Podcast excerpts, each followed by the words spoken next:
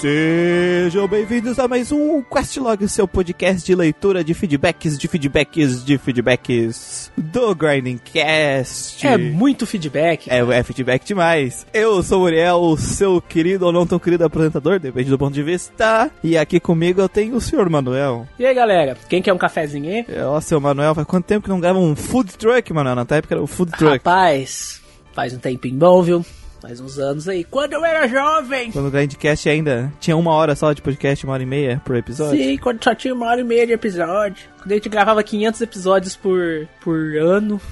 Eram três gravações por... Que três gravações por semana? Acho que eu já cheguei um dia a gravar todos os dias da semana, cara. É, Era- porque o podcast era curto, fazia drops, fazia Era o caralho. Agora os insano. podcasts estão gigando, não dá. Não dá. Não dá! E estamos hoje aqui para ler os feedbacks de vocês do Questlog 21, do podcast de Final Fantasy Tactics, RPGs de futebol, Bravely Default e Pokémon Emerald. A batalha avançada! Oh. Mas antes da gente entrar nos feedbacks, os primeiros recadinhos. Se você gosta muito do Grindcast e quer nos ajudar, não esqueça de deixar seu apoio no PicPay ou Orelo, links na descrição. Ou você também pode fazer doações via Pix, contato arroba geekquest.org. Se você quer que seu feedback seja lido aqui, você pode comentar no nosso site, geekquest.org, mandar um e-mail para contato@geekquest.org ou deixar nos comentários nas nossas redes sociais. No Alvanista no Instagram você acha a gente por GrindingCast e no Facebook você acha a gente por GeekQuest. Além disso, se você quiser mais interação, você pode participar dos grupos do Grindcast no Discord ou no Facebook, link aqui na descrição. Além disso, estamos com novidades, novidades, muitas novidades. Nosso querido site Manuel está postando todo dia de manhã ao Canto do Galo, o Bom Dia RPGero. Bom dia, RPG, com suas últimas notícias sobre RPGs eletrônicos. Apesar que agora, essa época do ano, a gente não tá tendo muita notícia. Gastaram todas elas no final do Não ano. tem, não tem. De férias, galera tá de férias. Não trabalha, é tudo vagabundo esses caras, esses fazedores de jogo aí. Fico chorando, ai, não faz seis meses que eu não vejo minha família. Isso é só. Mas, de vez em quando rola alguma coisa lá. Hoje, por exemplo, hoje, dia 4, teve notícia. Teve a melhor capa do ano até agora. E sempre que tem notícia, a gente tá, tá lá postando, tá lá atualizando, dando datas de lançamento. E também temos, né, Muriel? Agora, todas as sextas, ou quase todas as sextas, o seu, o meu, o nosso, Update My Journal. O Update My Journal é o podcast onde a gente vai comentar as principais notícias, lançamentos e vamos discutir o que a internet fala do RPG eletrônico e assuntos que permeiam ele, né? Provavelmente a internet vai falar bosta. Geralmente.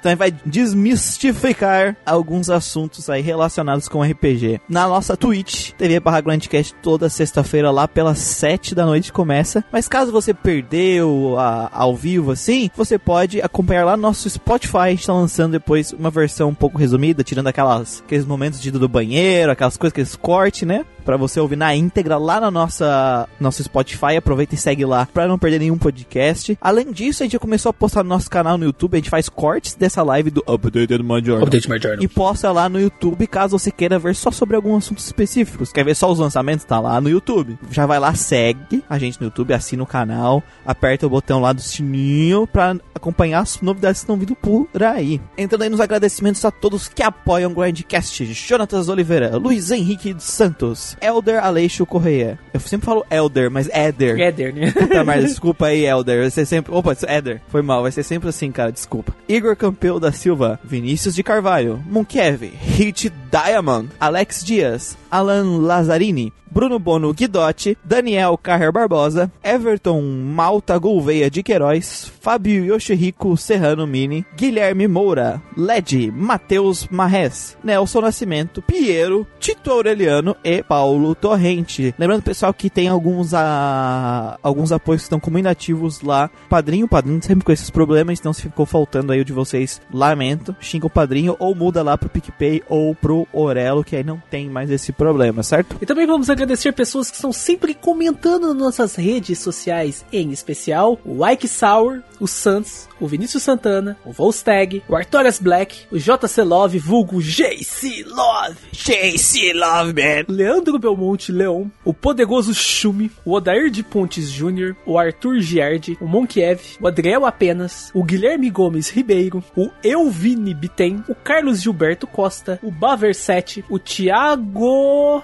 F. Sobral, o Tobi Yuta, o Nélio CD Dias, C. Dias, o Gabriel ponto Venâncio ponto 5, o Fernandinho Floriano, cara, é, me veio Fernandinho Beiramar aqui na cabeça, desculpa, Fernandinho Floriano.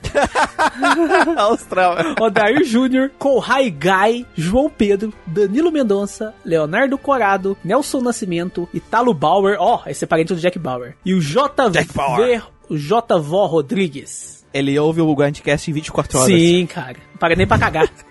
Enfim, agora entrando na parte das nossas enquetes, para você que não sabe, todo podcast jogo que sai, a gente posta uma enquete que tá disponível no Spotify. Se você escuta pelo aplicativo do Spotify no celular, vai lá e volta na enquete, porque também é uma forma, além de mandar feedback, é uma forma de mostrar a sua opinião sobre o mundo dos RPGs. Então, começando com a nossa primeira enquete aí sobre o sistema de jobs de Final Fantasy Tactics. Deus me livre.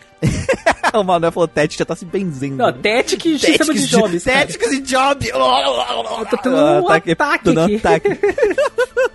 Como foi a sua experiência com o Job System usado no jogo? De acordo com nossas pesquisas, existiam três, três opções aqui. Com 42% a melhor resposta foi: demorou um pouco para entender, mas consegui dominá-lo sem problemas. Interessante. Com 35% dos votos temos, foi fácil e intuitivo. Peguei rápido e sem problemas. E com 23% foi difícil e confuso. Demorei muito tempo para entender como funcionava. Foi, foi bem equilibrado aqui, ó, os três. Foi, foi bem equilibrado. Eu até acreditava que a opção de que, que as pessoas demoraram um pouco a ser aqui, mas foi votada, mas ela não chegou nem a 50%. Sim, né? cara, foi bem equilibrado com a que a galera que entendeu, pegou rápido sem problemas. O sistema do, do Tactics ele é bem tranquilo de entender. Sim, ele não é muito difícil, mas é. Tática aquilo é muita coisinha, né? Então a pessoa, o pessoal realmente. Cara, é tático, é... cara. Só de ser tático tem 99% de chance de não prestar, sabe?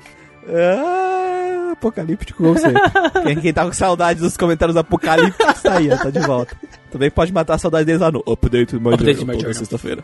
Também temos a enquete dos joguinhos de futebol, nós tivemos do especial de Copa. E a pergunta foi muito simples dessa vez. Já jogou algum RPG de futebol? Com 51% dos votos, as pessoas falaram que sim, já jogaram. E surpreendente. Eu achei que ia dar tipo 20% que sim, 10% que sim. Interessante, cara. Eu não tinha jogado nenhum até esse podcast. Cara, eu também não nem sabia que tinha RPG de futebol, cara. Tem, tem um monte, tem uma caralho, na verdade. Eu só sabia do Super 11, mas Super 11, sempre que eu lembrava de Super 11, eu lembrava do, é. do desenho da, da Rede TV que o moleque lá era amigo do pneu. Não, vou, vou treinar, vou treinar pegadas de bola, vou colocar um pneu numa corda e vou tentar ficar pegando o pneu. Aí chega a menina, oh, o que você está fazendo, Endo? Esse pneu é meu amigo. Cara, eu fiquei traumatizado com aquilo lá, velho. Eu falo pra minha irmã até hoje que o pneu é amigo do moleque, ela fala, não, mano, isso aí é mentira. Você sonhou com isso, não, mas o pneu é amigo dele, cara. Os caras tá rezando pro pneu recentemente, uns meses atrás. É, então faz. faz... Qual que é o problema do moleque ser amigo do pneu, caralho? O amigo do pneu já era. É, presságio. O anime era um presságio. Sim. 7% das pessoas falaram que não jogaram e nem tem interesse. Pouquinho. As galera se interessou pelo jogo de futebol, cara. Cara, é, é até eu tenho que admitir que eu, eu escutei o podcast, né? Uhum. Foi tão divertido, foi tão da hora o podcast que me deu vontade de jogar. Mas aí eu fui ver os jogos, é... aí eu lembrei que, um, eu não gosto de futebol. Dois, outro é tático. E três, é jogo de Toad do DS. Então. Jogo de Toad, nossa, combinação máxima. Não, fudeu, cara. Aí com 33% também temos não, mas me interessei pelos que vocês citaram. E 9% falaram não, mas jogarei o jogo do grande craque é Robin Field. É, Robin Field Robin é Field. foda, cara. Estará sempre. Pra quem não sabe quem é Robin, Robin Field, a... quem... Robin Field, cara, é muito bom. Quem não tem cultura né, e não conhece o grande Robin Field, é ele que tá na nossa capa do episódio lá do Grindcast 1057. Aquele é o grande craque de todos os jogos de futebol, Robin Field. Robin Field. E a última enquete de hoje é sobre Brave Default, né? Perguntando o que, que as pessoas acharam daquela parte que divide os finais e 73% das pessoas falaram que gostaram da divisão dos finais. Vocês não gostaram do, do, do coisa? Eles não gostaram. Vocês gostaram. Assim, 73% dos 15 votos. Coloquem a mão no seu coração. Vocês são igual o Christian. Feche os olhos. Com relação a Dragon Quest 9, sabe? Ele não gosta de Dragon Quest 9. Ele acha que gosta. Vocês acham que gostaram do final. Feche os olhos. Coloque a mão no seu coração. Pare pra pensar e repita para si mesmo: Eu não gostei daquela parte final de merda. Eu não gostei daquela parte final de merda. Eu não gostei daquela parte final de merda. E aí vocês vão chegar na conclusão que vocês não gostaram. Vocês acham que vocês gostaram. Mas na verdade vocês não gostaram. Mas interessante, cara. Interessante essa, esse resultado aí. Bacana. Então é isso das enquetesitas por hoje, gente. Vamos direto para os feedbacks, Sim. seu Manuel. Vamos começar com o primeiro feedback do Adriel apenas. Quem fala é o Adriel. E aí, Adriel, beleza? Tudo bom? É que bom, vai, Adriel. família? Como é que passou o final de ano? Comeu muito? Se arrependeu de ter comido demais? Como é que tá indo as coisas aí? Pra feedback respondendo, tá ligado? Em, Hoje- em, em fevereiro respondendo as perguntas pro- dos final do ano de dezembro, né? Hoje gostaria de falar sobre essa mania das pessoas que querem um retorno de franquia sem histórico. Ixi. Eu estava ouvindo o podcast quando eu pensei pra mim mesmo, por que as pessoas pedem a volta de Breath of Fire? Sendo que a franquia só tem um jogo muito bom que é o 3? E aí eu fico pensando, tem diversas franquias que, abre aspas, sofrem, fecha aspas, disso de ter um ou dois jogos bons e o resto ser uma tranqueira? São franquias como Parasite Eve, Xenogears, Alone in the Dark, Final Fantasy Tactics. Na opinião de vocês, por que isso acontece? Será nostalgia ou é o efeito manada? Eu achei interessante que ele falou alguns tem vários jogos e só, uh, e só um presta. No caso de Xenogears só tem um jogo e nenhum presta. Exatamente. Não, se ele tá falando da franquia Xena inteira, cara, Ah, não, aí tudo bem. É, tem dois jogos que prestam, né? Que é o Shadowblade 1 e o 3. Ó, gente, eu não joguei ainda, tá? Eu só tô pegando o pé. Mas tem slide, então não vai prestar. Não tem, tem- não tem muito. não tem como! Eu já joguei. Não tem como! Eu joguei, cara. Eu fiz até um post muito lindo do site. de Sim. as cinco lições de vida de Xenogears. É muito lindo, cara. Não use drogas. Não use drogas, cara. E se o cunhado fosse bom, não começava com o. Se- Até hoje tava lá o Gustavo, né? Postou uma foto com a cunhada dele. Eu falei, cara, ela passa na regra? Ela passa na Ela regra. passa, O nome ela dela passa, é ela Dumban. Eu não sei se. Acho que o nome dela não é Dumban, cara, mas provavelmente ela deve ter uma espada lá, cara. E ela passou pro Gustavo, alguma coisa do tipo. Adriel, imagina assim, todo mundo tem o seu jogo da infância, né? Aquele Sim. jogo que a pessoa joga e sente o gosto de pavê, lá que nem o nosso querido convidado no podcast Final Fantasy Tactics, com, o of Fire 3, né? Muito bom, cara, muito bom. A pessoa tem essa nostalgia, tem esse sentimento. E a gente vive numa sociedade que vende nostalgia o tempo inteiro. Saiu agora, por exemplo, o último comercial do jogo de One Piece, que saiu lá no Japão, ele é simplesmente tá tentando vender o jogo com nostalgia e ainda tentar cobrir problemas da sociedade japonesa através da propaganda do Nossa. joguinho, sabe? Total, cara, total. É, então assim, a gente tem isso de tu ter o teu jogo da tua infância que tu gosta, que é o, tipo, teu cantinho. A gente vive numa sociedade que vende nostalgia como produto o tempo inteiro, assim. É um marketing em cima de nostalgia. Eu até vou deixar um áudio aqui no final desse, é, de um vídeo que é muito bom. Falando sobre esse assunto, assim, com áudio curtinho. Que a gente, é, às vezes, a pessoa se entope de nostalgia pra ver se consegue ser feliz, né? E isso é vendido. É tipo, Sim. é tipo um. O Rivotril da nossa geração é a nostalgia, sabe? A nossa geração, né, essa de 30 e poucos anos, anos 90 ali, a gente pegou essa mudança de essa mudança de geracional que foi muito abrupta. A gente tem a, toda a liberdade da internet e tudo mais. A gente tem agora mais liberdades individuais que estão entrando em pauta, que são muito importantes. Então a gente tá tendo essa dicotomia aí. Então acho que a nostalgia ela tá muito em, em voga agora, porque as pessoas elas não estão se adaptando à nova realidade. E aí elas olham pro passado, porra, o passado era melhor. Porra, na ditadura militar eu podia dormir com a casa com a casa com a porta destrancada. Você é louco pra dormir com a casa com a porta destrancada, mas na ditadura militar eu podia. Não, não podia. não podia. Mas enfim. Interessante essa pergunta dele, cara. Eu acho que é um, acho que é um pouco dos dois, sabe? Tem um pouco desse efeito manada também, porque nostalgia vende. Não é que é feito manada, é que tu é propagandeado sobre tudo, né? Tipo, ah, o passado Exatamente. era melhor, ah, naquela época ele falou, dava pra sair na rua. Não dava, porque assim, a gente tá esquecendo que é Brasil, sabe? E é aquilo, né? Quem é que dava pra andar na rua naquela época? Se tu fosse é, de bairro periférico, tu não ia poder andar na rua. Igual, tá ligado? E é aquilo lá também, né? Na questão dos jogos, cara, que tem muito dessa visão também. Aí, por exemplo, ah, antigamente é, os jogos eram melhores. Cara, eu não sei dizer se os jogos eram melhores, porque essa época dos anos 90 Não, não. é, foi uma época muito boa pros RPGs. É a melhor Foi, época dos foi. RPGs. Tanto o lado ocidental, eu jogo, tô jogando muita coisa ocidental recentemente. Baldur's Gate não tá no meio. Quando o lado oriental, a gente tem Final Fantasy VI, teve Final Fantasy VII, teve Final Fantasy IV, teve muitos jogos bons do Play 1 também. Uhum. Então é uma época muito boa, sabe? E aí a galera, Nesse sentido, sim. A galera olha isso e compara com hoje e fala: "Ah, tá, antigamente era muito melhor, hoje em dia é tudo porcaria, mas tem coisas boas saindo hoje também". E eu acho que a nostalgia ela cega muito Cega, a pessoa cega. pro que tá acontecendo na realidade, cara. Porra, olha lá Chris Tales, velho, jogo bom pro caralho, vai tomar no cu. Os caras tava detonando ele por causa de batalha random. Não, e aí também, assim, mano, é aquilo pra terminar o, o argumento, daí tu imagina que essas pessoas têm esses jogos da infância, tem toda essa situação que falou, a cultural, ah, o passado sempre foi muito melhor, na verdade nunca foi muito melhor. É, Não. essa, essa, engrandecer o passado especial que nunca foi, porque o presente tá, tá, tá ruim, e a gente, em vez de lutar por um presente e um futuro melhor, a gente fica voltando pro passado, né? Sim. E aí tu tem hoje o quê? Final Fantasy VII Remake, remaster disso, remaster daquilo. Aí tu vê o, o amiguinho feliz com a nostalgia dele. Tu quer a tua nostalgia nova, a nova cápsula de nostalgia, né? O teu jogo gostoso do passado, que tu sente gostinho do pavê, é embrulhado numa embalagem nova, sabe? É isso que tu quer. Sim. E aí, Exatamente, por isso cara. que as pessoas querem, entendeu? De resumo, Vende bastante. RPGs de todo mundo. Univos. Uni- Música da União Soviética. E isso que também tem aquele lance da nostalgia que a pessoa não teve, né? Às vezes a pessoa não jogou esses jogos quando era criança, mas ela quer, ela quer o remake porque ela, ela quer ter essa sensação, sabe? Eu já passei por isso, eu comprei Tá, um Super sim. Nintendo e liguei ele numa televisão é, pelo cabo AF, sabe? Nossa, mas RF. também, aí, aí também exagera. Ah, um dia eu conto a história pra vocês aqui. É, foi uma coisa horrorosa, cara. Depois quanto tempo que eu durei com o Super Nintendo? Com, o- com o flashcard? Comprei o Everdrive, cara, que lá é caro pra caralho. Cara, é uns 400 com o preço conto. do Everdrive e o Super Nintendo eu comprava, sei lá, acho que um Play 4 na época, ou quase isso. Caralho, que isso? Que Caro pra caralho Cara, isso aí. cara, o Everdrive eu acho que ele é 500 reais. Era, é, não, eu lembro que uma época ele era Super Nintendo eu 500. paguei uns 200 nele. Vamos colocar pra mil reais há uns Pô, 5 anos atrás. era o- metade de um Play 4. Na época que o Play 4 Sim, custou cara. mais barato, assim. Porque o Play 2, quando eu comprei ele, eu paguei 200 conto. Uhum.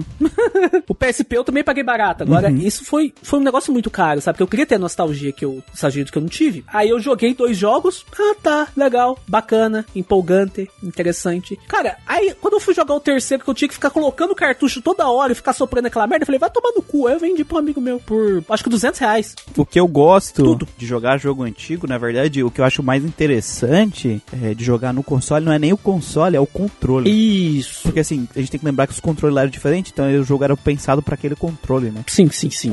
E eu acho que essa é a principal diferença, assim, de.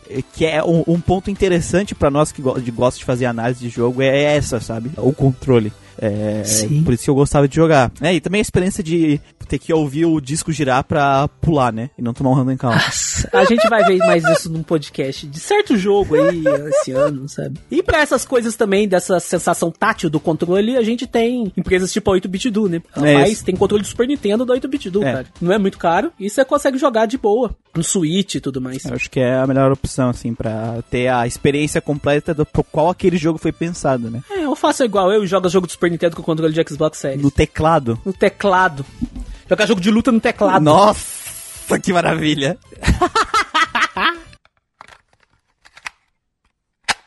Relações são isso, a porra de um cassino. Nasceu numa família merda? E aí, ganhou na loteria do trauma. Se apaixonou por gente merda? E aí, ganhou na loteria do trauma. Bullying, violência, abuso emocional? E aí, e aí, e aí, trauma, trauma, trauma. Parabéns! Agora, além de ser uma geleia imbecil, você será uma geleia imbecil com ansiedade, depressão e nome sujo no Serasa.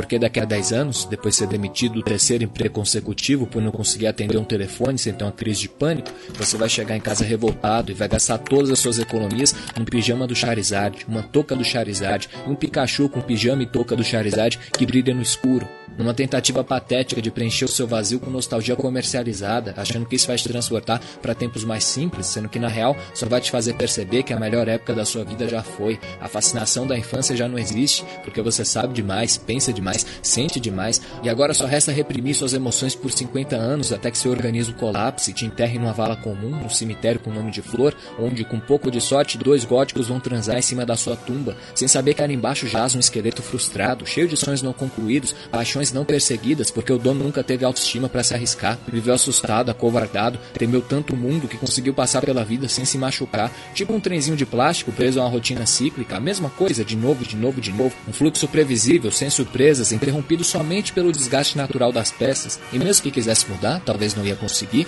porque só de existir ele foi condenado a ser uma engrenagem descartável, num sistema podre, injusto, desigual, onde bilhões se matam de trabalhar para que uma minoria de filho da puta consiga comprar o próximo iate.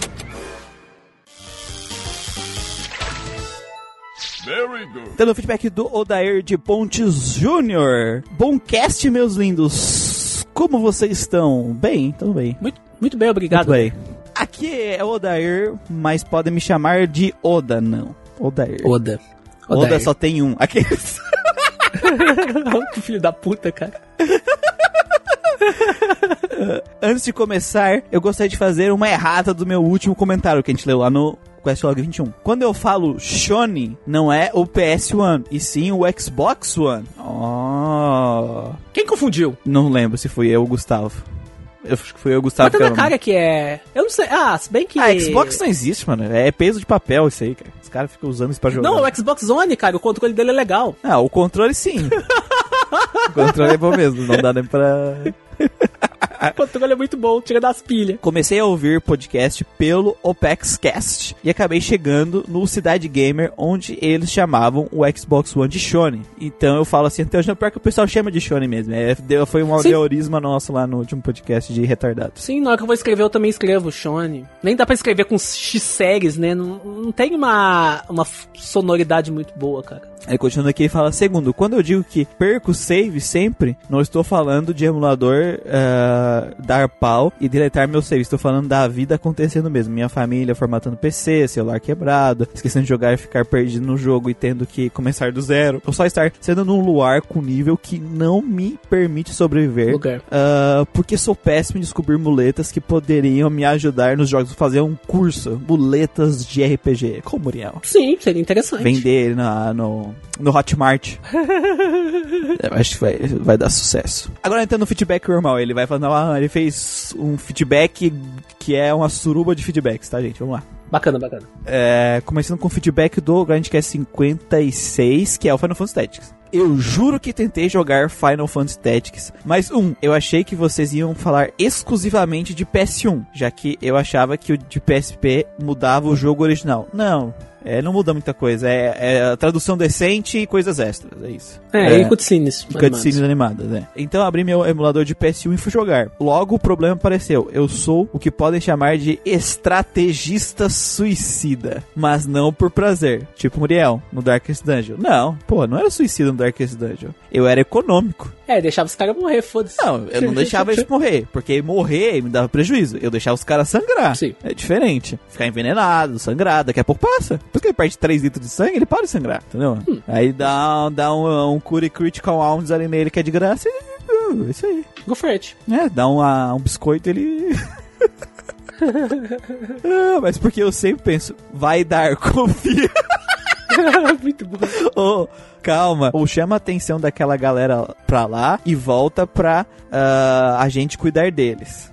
Em duas levas. Mas os bons jogos táticos são feitos para a programação não cair nessa besteira, então foi muito difícil pra mim. Peraí, peraí, peraí, peraí, peraí. Uma coisa, uma coisa, uma coisa. Oi. É, dá pra colocar tá, jogos táticos e bons na mesma frase sem ter não no meio? Continuando. Céu. É, a inteligência artificial do jogo não caía na, nos teus bait e aí tu morria. É isso, basicamente.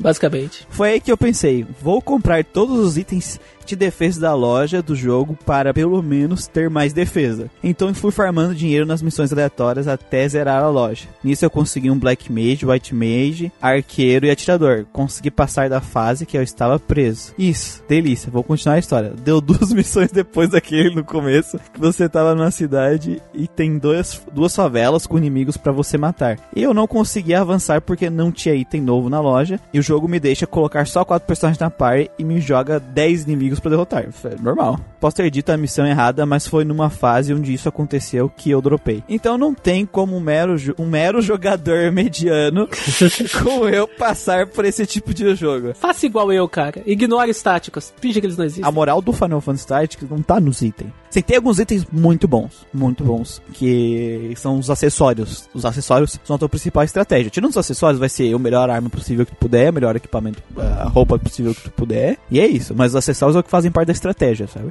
Mas é a combinação entre as jobs. Tu combinar habilidades de jobs diferentes pra criar uma super job. Essa é a- o formato do Final Fantasy. Tactics. Se tu não jogar lendo todas as skills e estrategando, criando uma. Ah, eu vou criar um mago que vai ter habilidade desse aqui, do ciclaninho e pensando, tu vai acontecer o que aconteceu contigo. Tu vai grindar, grindar, grindar, vai chegar no próximo bicho e vai morrer porque tu tá com, tipo, um mago negro puro, com uma combinação não muito forte, é, aí os caras já estão te descendo as combinações na cara, porque os, os inimigos do Final Fantasy Tactics, eles estão com as combinações roubadas. É a lógica de todo jogo que usa esse sistema de jobs do Final Fantasy que é essa, né? Você tem que quebrar o jogo, senão o jogo te quebra. Mas no Final Fantasy Tactics, eu acho que isso foi elevado ainda mais por causa da natureza tática do jogo. Uhum. Então ele brinca mais com esse lance de ter que fazer combinação, porque senão tu toma na briosca. Então, como no caso você foi só com job pura, você foi monotipe, basicamente, por isso que você se deu mal, cara. Mas continua, velho. Segue as dicas que a gente deu, cara. É Monk Ninja. Só isso. É uma estratégia simples que funciona. A primeira vez que eu zerei era 5 Monk, cinco Mon- Monk Ninja. Cara, eu não lembro, porque faz tempo que eu zerei Final Ah. Fantasy Tactics, eu não lembro qual foi a estratégia que eu usei, mas provavelmente foi alguma coisa relacionada a dual wield Dragoon, sabe? Não, Usar duas lanças. não mas ele não, não, não é duas lanças mundo. porque ele não usa duas lanças. Não dá. É. É. Du, precisa de duas mãos, arma de duas mãos. Ah, é, isso, arma de duas mãos. É arma de duas Foi mãos. alguma coisa a ver com o Dragoon, cara, porque eu gosto muito de Dragoon. Dragão é bom roubado também. pra caralho. As lançadas dele tá dando o suficiente também. Mas é que o, Dual Wield Monk, ele dá. Ele tem uma Force Strike. Aí, então, se o cara te ataca físico, tu ataca primeiro. E como tu tá com Dual Wield, tu bate duas vezes, ele morre. Ele morre no counter. Então, confia no Monk. O Monk é. Monk é todo Deus, né, cara? O cara que não joga de Monk é otário, aqueles lá. Vamos lá. Fico muito feliz que vocês fizeram um cast desse- sobre esse jogo, porque eu nunca vou conseguir jogar ele sem um guia. Jogo com guia, então. E eu não gosto de apelar pra guias. em jogo onde é estratégia é o que importa. Porque agora eu sei da história do jogo e isso me deixa feliz. Ok, isso aqui. Cara, não tem problema usar guia. É, às vezes tu- o negócio é tu aprender. Tu tem que aprender. É, pega um guia mais simples, só com as estratégias das jobs, pra você não ficar perdido. E não pega um guia, por exemplo, ah, ah você vai passar essa, essa fase assim, sabe? Um guia muito detalhado. é. Faz um, vem um guia de combinações, aí tu consegue entender as combinações. Aí no próximo jogo de job tu já tá treinado as combinações que pode funcionar, sabe? Acho que é uma boa. Eu acho que é uma boa também. Agora, ele falando aqui do nosso podcast de futebol 57. Eu não jogo futebol. Não entendo como funciona Compreendo. e tem muito botão pra apertar ao mesmo tempo. Trocar de jogador, goleiro, estratégia do time, blá blá blá. Dito isso, eu joguei Inazuma Eleven do Wii. Nem sabia que tinha. Medo. Gosto muito da ideia de um RPG de futebol, já que ele junta dois extremos meus. Meu amor por RPG e meu ódio por futebol. Ele foi de não jogo futebol por ódio a futebol. É um jogo que me dá flashbacks de guerra Exato. quando eu fazia parte de um time na quinta série que chamava Criotex, era a marca de uma tinta. um dos componentes do time. Ele tinha uma loja de tinta, sabe? O pai dele. Aí ele arrumou umas camisetas da Criotex pra gente. Mas- Aí os nossos placares eram todos de goleada, cara. Pro adversário, O obviamente. adversário tá 10 a 0 20 a 0 32 a Meu 0 Era uma coisa terrível. Aí toda vez que eu lembro de, flash, de futebol, tenho flashbacks de guerra. Lembra de mar de tinta, né? lembro de tinta. Pô, O Manel não pinta as paredes da casa do Manel, é tudo só tijolo. eu compreendo a sua dor. Isso é só É, qual concreto. que é o nome dele? Guita? Não, não é Guita, não. É, É. Odair. Mas o que me quebra no Inazuma Eleven, que eu joguei no Wii, é que mesmo você tendo as partes de RPG para upar os jogadores, isso não importa se você não souber jogar um, fute- um jogo de futebol. Isso me fez não conseguir passar do terceiro time do jogo e não tinha mais recursos para upar os personagens, porque pelo que eu entendi, você precisa jogar os jogos e ganhar para ter recursos, então não dá. Esse que o Muriel falou, que é 100% de estratégia e nada de sair correndo com uma bola desviando dos jogadores, me parece interessante. Turno, né, cara? Turno é sempre superior. Ainda mais porque ele é criticado por ser fácil e eu sou péssimo em coisas difíceis. Top demais. Pô, Dair, só treinar, cara. É treino. Eu não fiquei, assim, Deus do RPG do nada. É, foi muito sofrimento. É, depois Sim, de jogar sofrimento faz parte. um Legaia 2, Dragon Legaia Quarter, sabe? Tu joga essas Dragon coisas. Quarter. Nada mais é sofrimento. Dark Souls, nem sofri Dark Souls. Ah, eu tomei Dark Souls, nossa, que alegria. Né? Felicidade.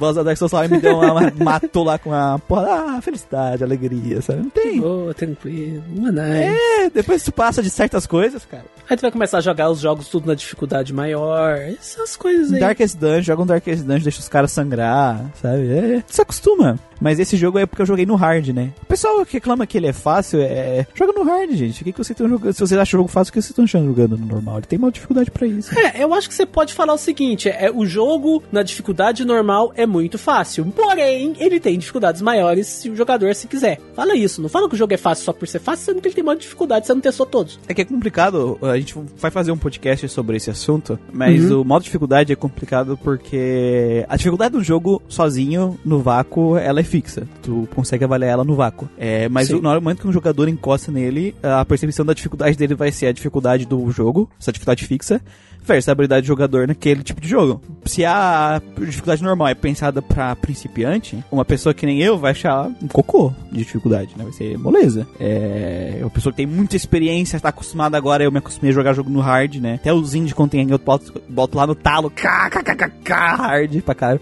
Arafel eu joguei no Ultra Ultimate Hard of Chaos lá, né? Ah, então é, é aquela questão, né? Modo dificuldade ele não tá lá ah, necessariamente pra facilitar ou diminuir a dificuldade do jogo, e sim pra te adequar àquela experiência pra jogadores de níveis diferentes que tem mais experiência com aquele tipo de jogo. Isso é outra vantagem, né, Miguel? Que os RPGs atuais, eles têm com relação aos RPGs da, das décadas ah, de com 90. certeza. Porque naquela época, você tinha o cartucho do Super Nintendo, você tinha os CDs do Play 1. Não dava pra colocar o modo dificuldade ali. São poucos jogos do Play 1 que tem modo dificuldade, RPGs. Se é que tem algum, eu não me lembro de nenhum. Ah, o acho que o Coldelka tem, o Episode tem. É raro, é raro, era raro naquela época jogo em geral ter uma dificuldade. Mas normalmente tinha os que eram mais simples, mais simplificados. Mas hoje em dia a gente tem gigas e gigas, dá pra você colocar um modo de dificuldade bacana nos jogos. A gente tem que sempre avaliar, assim, às vezes ele tá sendo fácil, não porque ele não tem desafio, mas porque teu nível tá muito alto pro jogo. E não porque o jogo não tá mal. Às vezes o jogo tá super bem feito, super bem equilibrado, tipo um, um Chrono Trigger, ele é super bem feito, a dificuldade dele super funciona. É, só que se tu for uma pessoa muito boa de RPG, vai ser fácil. Agora, pra um iniciante, né, vai ser um desafio. É, tanto que eu zerei Chrono Trigger um trilhão de vezes, eu só tive dificuldade na primeira vez que eu zerei. Todas as outras foi, tipo, A questão da dificuldade é aquilo. O, o jogo ser fácil ou difícil não importa. O principal é a construção. O jogo tá bem construído, as mecânicas são bem feitas. O jogador tem que entender, dominar e usar essas mecânicas pra passar aquele desafio. Se sim, o jogo tem desafio. Né? É, aí a complexidade desse desafio é o que muda, que é as dificuldades. Exatamente. Então é aquilo lá, se o público-alvo da pessoa é um adulto de 30 anos e ele for muito fácil, ele já não tá de acordo com, às vezes, com o público-alvo dele, sabe? Então tem que pensar nisso aí. Muita coisa, muita coisa. A gente vai fazer um podcast inteiro. Sim, vai isso. dar um assunto bacana. É, é bastante coisa. Agora entrando no, no feedback dele do Grindcast número 58. Bravely Default, seu Manuel. Bravely Hum. Default. Eu concordo com a galera que tem problema com a arte do jogo. Mas eles estão falando cocô. Eu tentei jogar ele numa laranja. Pelo celular. É o celular. Eu sei, é, é o, Citra. É o Citra. Sem som, é, parece uma Mel jogando no. no N-Gage. E com, O ventilador pra segurar o celular. Computador para jogar celular. Um, tipo, o único motivo pelo qual eu terminei ele é por causa das cores do começo. Que Provavelmente foi o, esse das cores, das coisas do começo. foi por causa das coisas do começo. Talvez aí o corretorzinho dele que tá pegando É. alguma coisa errada que não dá pra entender. Eu tenho problema para ver coisas na distância. E por isso uso óculos. Isso faz com que Miopia. o que quando eu estou vendo as coisas de perto, enquanto estou de óculos, fique meio borrado. Tenho que trocar o óculos, eu sei. Mas é muito mais caro do que eu tenho condição pra comprar um tá, óculos. É caro pra Sei caralho. como é velho. que é, A pessoa não tá, eu tenho que trocar de óculos também, que a pessoa fodida não pode nem enxergar, velho. Foda. E por isso tem que jogar no celular sem óculos. Nossa, quando eu estava na primeira cidade, eu fiquei muito incomodado e perdido visualmente porque a pele dos personagens, suas roupas, cabelos, paredes e chão da cidade eram todas da mesma cor. Não. Cara, é algum problema do emulador. É, Certeza. é provavelmente um problema de emulação, cara. Acho que quem en- entende de arte diz que elas são cores opacas. É, como eu tenho esse problema de visão, eu não conseguia diferenciar o que era é, cada coisa. E até na, na, capa, na capa do cast eu tenho problema para diferenciar o que é a pele dos personagens, a- as roupas ou o cabelo deles. Eu não entendo nada de cor, cara, então é contigo. Acho que tu é daltônico.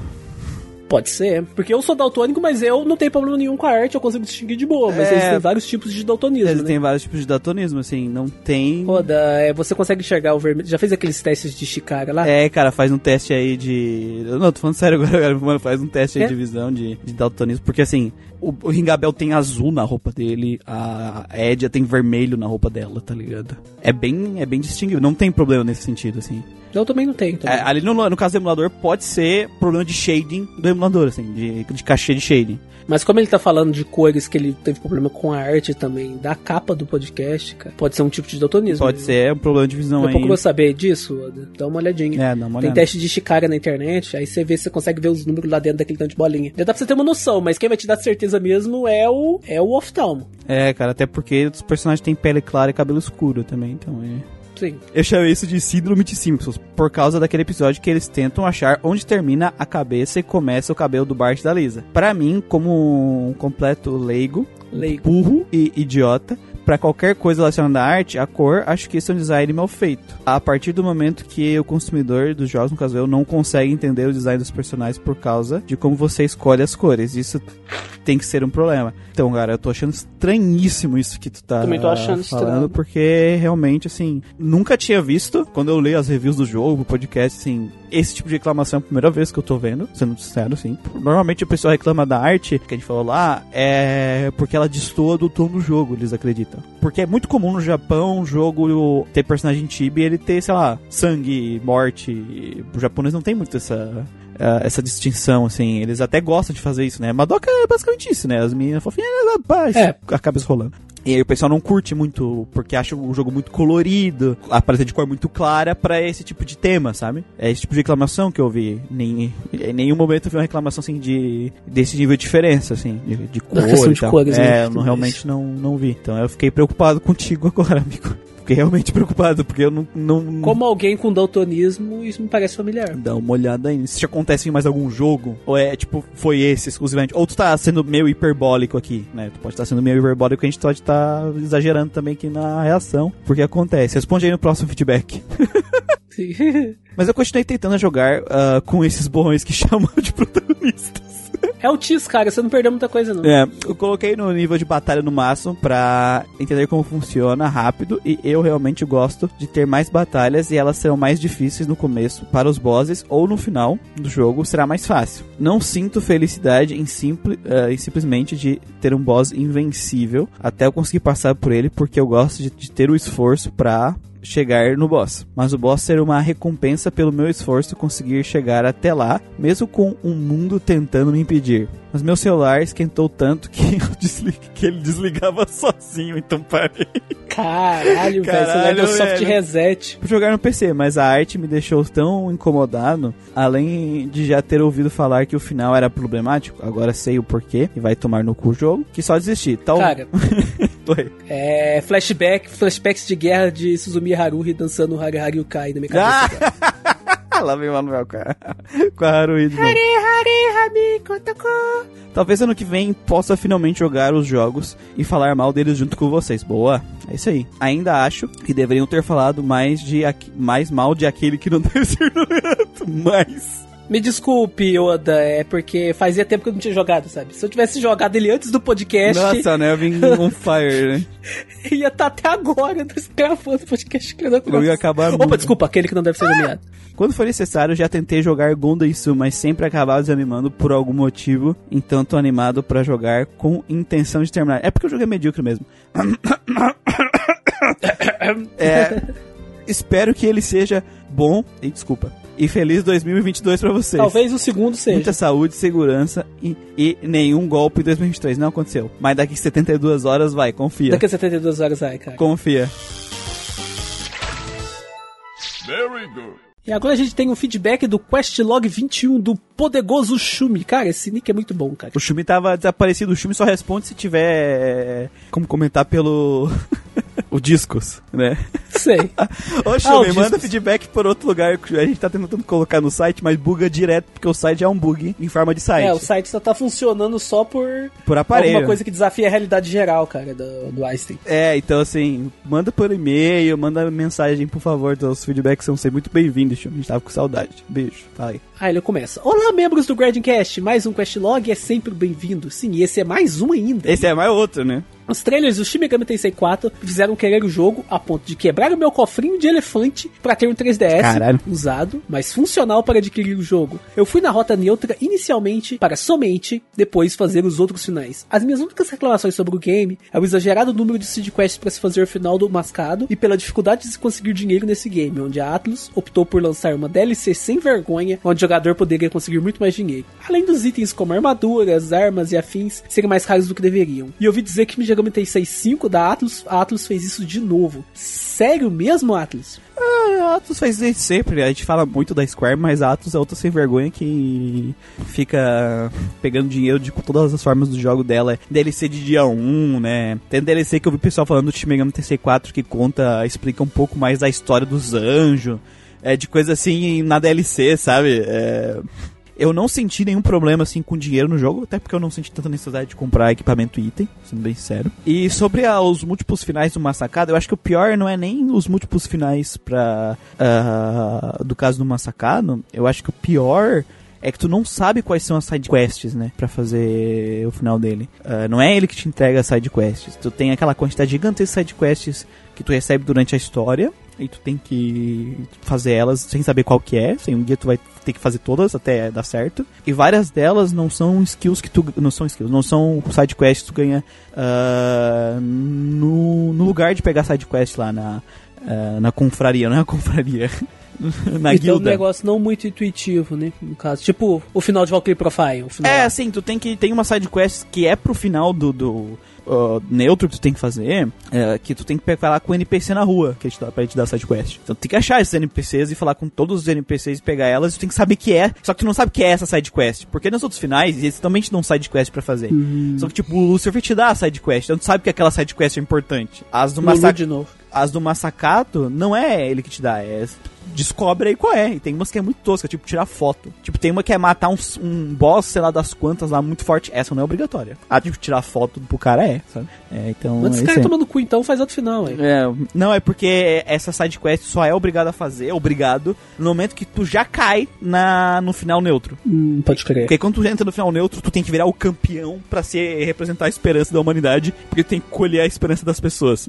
E aí tu descobre que tu tem que fazer as side quests. Se tu fez elas durante o jogo, já adiantou um pedaço, mas se tu não fez, vai ter que fazer agora tudo no final. É umas 12 side quests. Puta merda.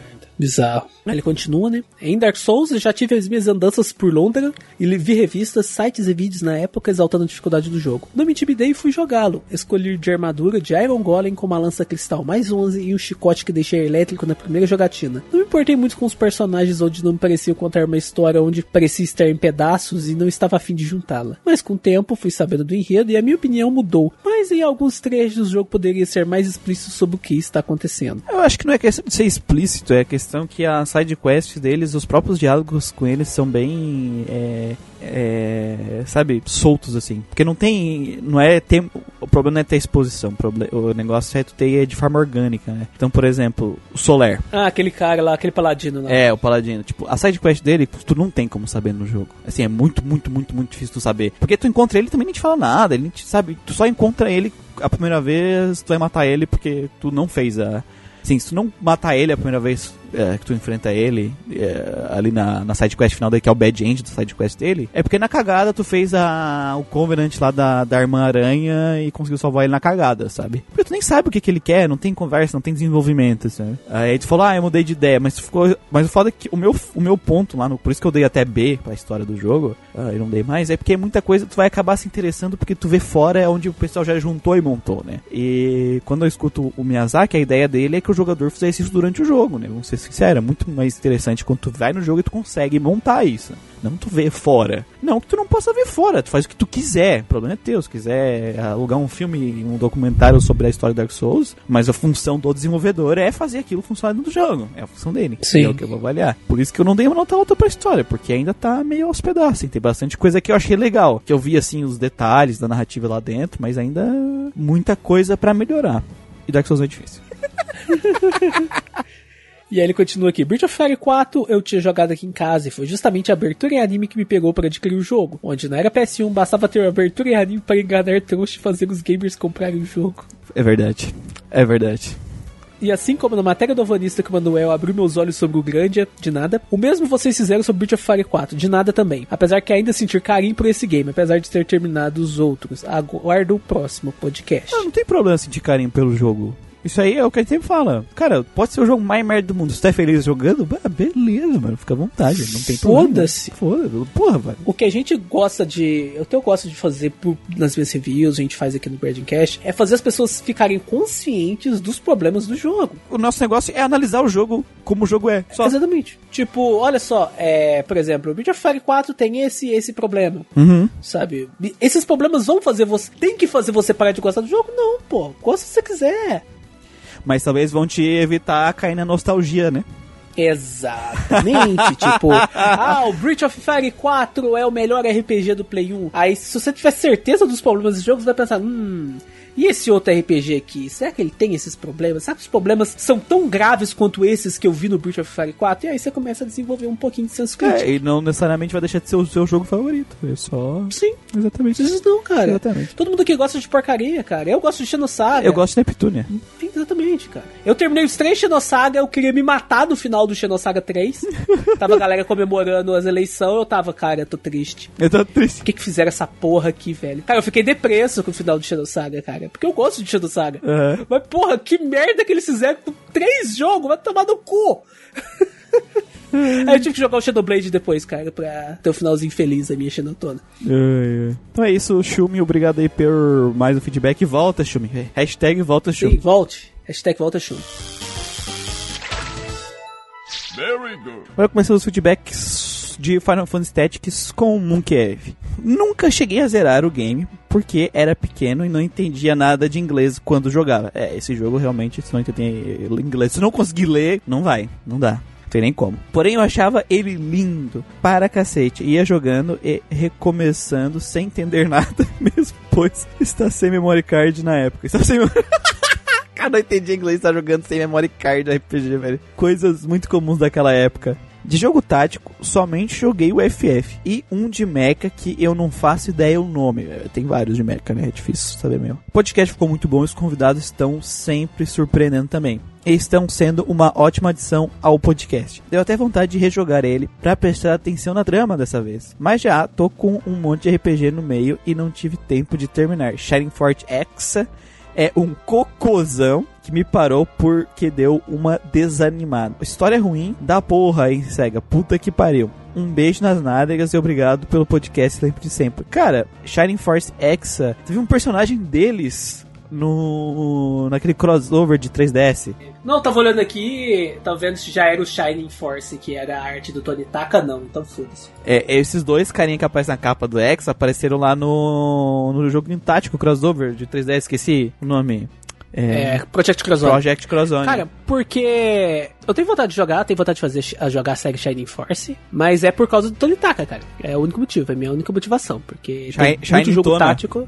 Isso, a Shining Tona. Mas esse ano já vou ter minha BioWare Tona, ano que vem talvez eu tenha minha Souls-like Tona, Ih, Então- essa eu quero ver. vai ter muita Tona aí no Então, meio tá- do caminho. Só grindar, mano. Só grindar. Só não. Cara, esse jogo, jogo de RPG tático, ah, tu falou de jogar de novo pra ver a trama, cara, a primeira vez que eu joguei Final Fantasy Tactics, eu caguei muito pra história. Eu realmente não prestei atenção e agora fui jogar a segunda vez, era muito melhor do que eu imaginava que era. Primeira vez que eu joguei, eu tava com sangue no zóio, cara, porque. Sistema de jobs. é, eu ta- Não, eu tava começando a jogar RPG. Ah, sim. Além, além de ter o sistema de jobs, eu tava naquela renca de, de pegando RPG do Play 1, eu peguei um monte de bomba, cara. Então eu tava Ah, com sangue do zóio quando eu cheguei no Final Fantasy Tactics. Pode ler a minha review do Ovanista, lá vai estar o relato meu da época. Eu não apaguei ela porque eu acho interessante isso. Pra fazer o revisionismo depois também se xingar. É, pra fazer o revisionismo depois também. Bem que eu acho difícil fazer revisionismo de Final Fantasy Tactics, porque é tático, eu tô me cagando Não vou tática. jogar de novo, né? Não vou jogar de novo essa merda.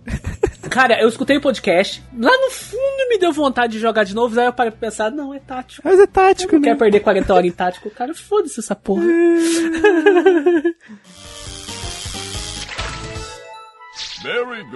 Aí a gente tem o feedback do nosso amigo Vinícius Santana. Abraço, Vinícius. Delicioso. Final Fantasy Tactics foi o jogo que mais eu joguei na vida, quatro vezes, todas devido a perder o progresso do jogo, cara, é triste. A primeira foi do meu PS1. Estava jogando todo feliz, até o videogame apresentar problemas e acabei vendendo ele. Era só botar na geladeira, cara. Deixar de cabeça pra baixo. Depois no PC, travei o jogo devido a apenas ter um save e não upar bastante para enfrentar os demônios desgraçados.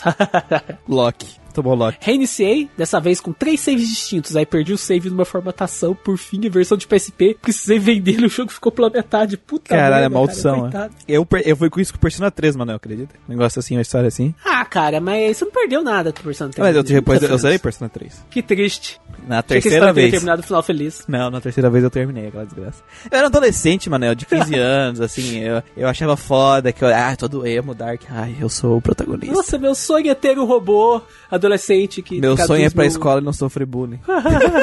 Eu sou um cara todo corcunda com fone de ouvido, eu não vou sofrer bullying. Na época você queria comprar um fone de ouvido grande, Muriel. Você andar com seus cabelos L'Oreal Paris, assim, todo corcunda, indo pra escola. Mas você não conseguiu porque você não tinha dinheiro pra comprar fone. Porque Não, é porque, porque da- a- se eu fizesse isso aqui, aí eu ia sofrer bullying. Se eu andasse daquele jeito na minha Cara, escola, eu ia nossa, sofrer muito cara, bullying. se eu tivesse na tua escola, eu ia fazer bullying com você, cara. Eu falei, não, aquele cara ali tá parecendo o protagonista de Persona, Persona 3, vamos bater nele. Eu sou contra bullying, cara. Eu também sofri bullying, mas tem algumas situações, cara. que Tem alguns tem casos sofrer que bullying, é cara. permitido por lei, né? É moralmente correto você fazer bullying. Bullying é totalmente proibido. Dois, exceto, dois pontos. Parece protagonista de Persona 3. Parece protagonista de Persona 3. que merda, cara.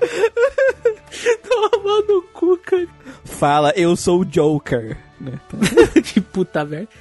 Joker, Sugoi, me come, Joker! Eu ainda cogito recomeçar ele mais de uma vez e terminá-lo, no caso do Final Fantasy X. Você consegue. Mas todas essas peripécias me desanimam um pouco. O cara é tático, desiste. O jogo uma plataforma, um jogo de luta. Um RPG, sabe? Um RPG de turno, padrãozinho, bonitinho, uma gracinha. Se é tático, é 99% de chance de ser uma merda, cara. É, agora o Vinícius, Confia. o Vinícius desistiu porque ele tá jogando lá o Pokémon Yellow com seu Blastoise Kenshiro, né?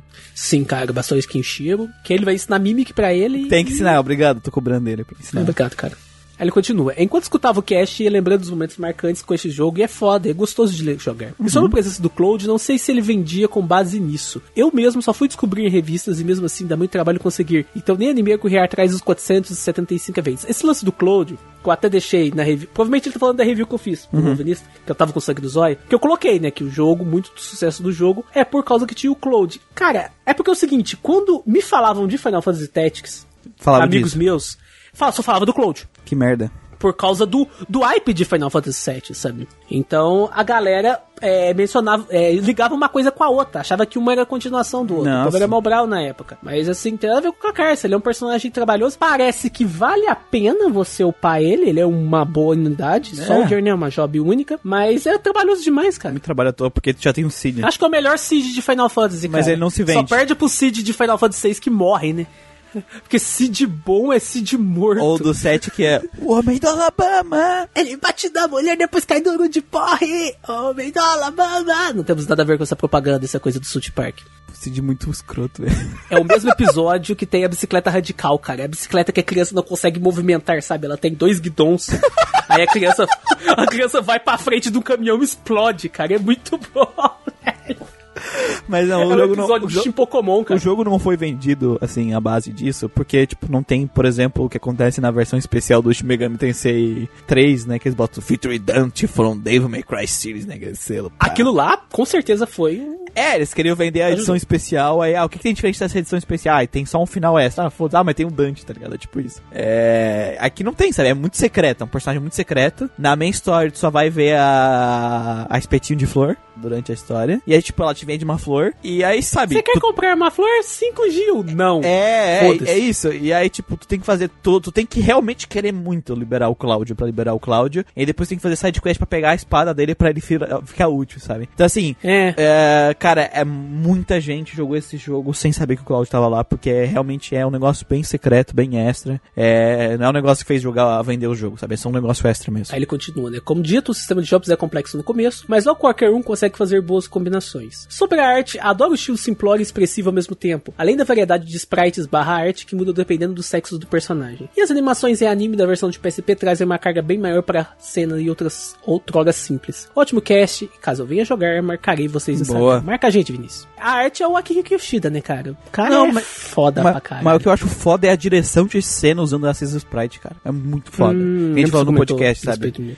A forma que eles constroem é sério, assim. Eu só vi nesse nível, nesse nível, né, alto de usar os sprites dessa forma nele no Final Fantasy VI. É porque normalmente é o, é o sprite, os dois, os sprites parados, né? E eles não têm muita movimentação, né? É, Eu não vejo tem. muito disso. Vira, vira pra um lado pro outro, é isso no máximo. Nossa, tem, passa muito. é, esse aqui, quem tá no PlayStation 1, aproveitou muito mais o poder do PlayStation 1 pra sprites do que o Final Fantasy VI, que tinha limitação, né? Mas lá Sim. o Final Fantasy VI fez, é, fez leite com pedra.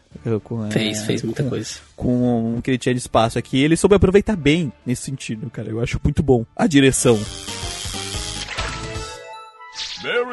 Agora entrando com o feedback do ah, Arthur Giardi. Fala Galetia dos RPGeiros. Eu acho, não sei se ele escreveu isso de propósito, mas eu vou ler assim porque tá escrito assim. Ficou legal. Galetia. Galetia.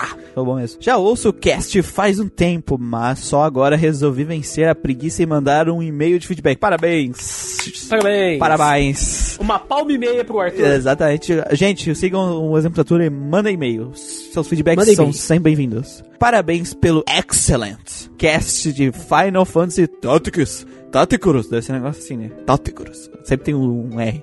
É um dos meus Final Fantasy favoritos e que realmente merece todos os S's que recebeu. E finalmente um jogo clássico que a gente deu S. Yeah. Será que é tático, né, cara? Que é tático. 99,95% de chance de ser um cocô. Só por ser Não tático. foi, não foi. É S de strategy, né? É isso. Pode ser. Minha experiência com ele foi diferente se comparada com a maioria dos RPGs de Play 1. Quando eu joguei ele na infância, achei um lixo, é, de se esperar. É, depois de adulto fui tentar dar uma chance e descobri que o lixo era meu preconceito. Não era preconceito, é que tu era uma criança. Zerei ele eu- um pouco antes da pandemia. Mano, é que não é um jogo pra criança. É, se eu der ele pra minha sobrinha de, de 10 anos que tá ali jogando Pokémon, cara, não tá não porque o, o PSP dela morreu. Que tava jogando Pokémon. Nossa, tadinha. Ela vai, ela vai ficar perdida mesmo se eu passar o jogo em PTBR pra ela, a versão de Play 1. Porque é um jogo que exige muita atenção, exige muita gerenciamento de recursos. Muito texto, Tem a história também que ela é muito densa e tudo Os mais. caras vêm com os papos muito filosóficos, cara. A criança não vai entender. Porque assim, quando a gente olha assim, é- é- não é só complexidade de gameplay, mas complexidade da narrativa, sabe? Os temas que estão sendo trabalhados ali, não adianta a criança, mesmo que a criança consiga ler, ela não vai conseguir entender. Então ela não vai aproveitar a experiência do jogo e às vezes vai achar chato, porque ela tá falando um negócio que não entende, né? Então assim, não é um jogo que é. Se, uma, se você jogou esse jogo quando era criança e não gostou, e aí tem preconceito com ele hoje, vai lá jogar que tu vai achar diferente, cara. Porque realmente tu não era o público-alvo, tá ligado? Tu não era o Isso público-alvo. me lembrou um feedback uma vez que eu vi nas minhas épocas de Orkut. Orkut entregando a idade. É, que eu tinha umas comunidades de desenho japo, cara. Eu tenho 15 anos, eu vi Monster e não gostei. Jura? É, Jura? Seria estranho se você gostasse. É, realmente. É, é exatamente isso, sabe? Tu vai ler um seinen de verdade, né? Sim. Uma história mais adulta, ai, com pacing mais focado, assim, no, no- um pacing mais lento, mas não sei o que, não. Não é, Dr. Tema? É, pois é, então. O que você acha de Final Fantasy Tactics, Dr. Tema? Cara, o Joe é muito é muito bom, toma no cu. Continuando aqui, como passava o dia todo trabalhando e ia várias vezes no refeitório da empresa jogar um pouco, fico até surpreso que eu não ter sido demitido depois de tanto Miguel falando que ia tomar um café. KKK, eu jogava três horas e voltava depois, né? Eu fiz isso com o Yu-Gi-Oh! Tag First, cara. Tu fazia isso, na verdade.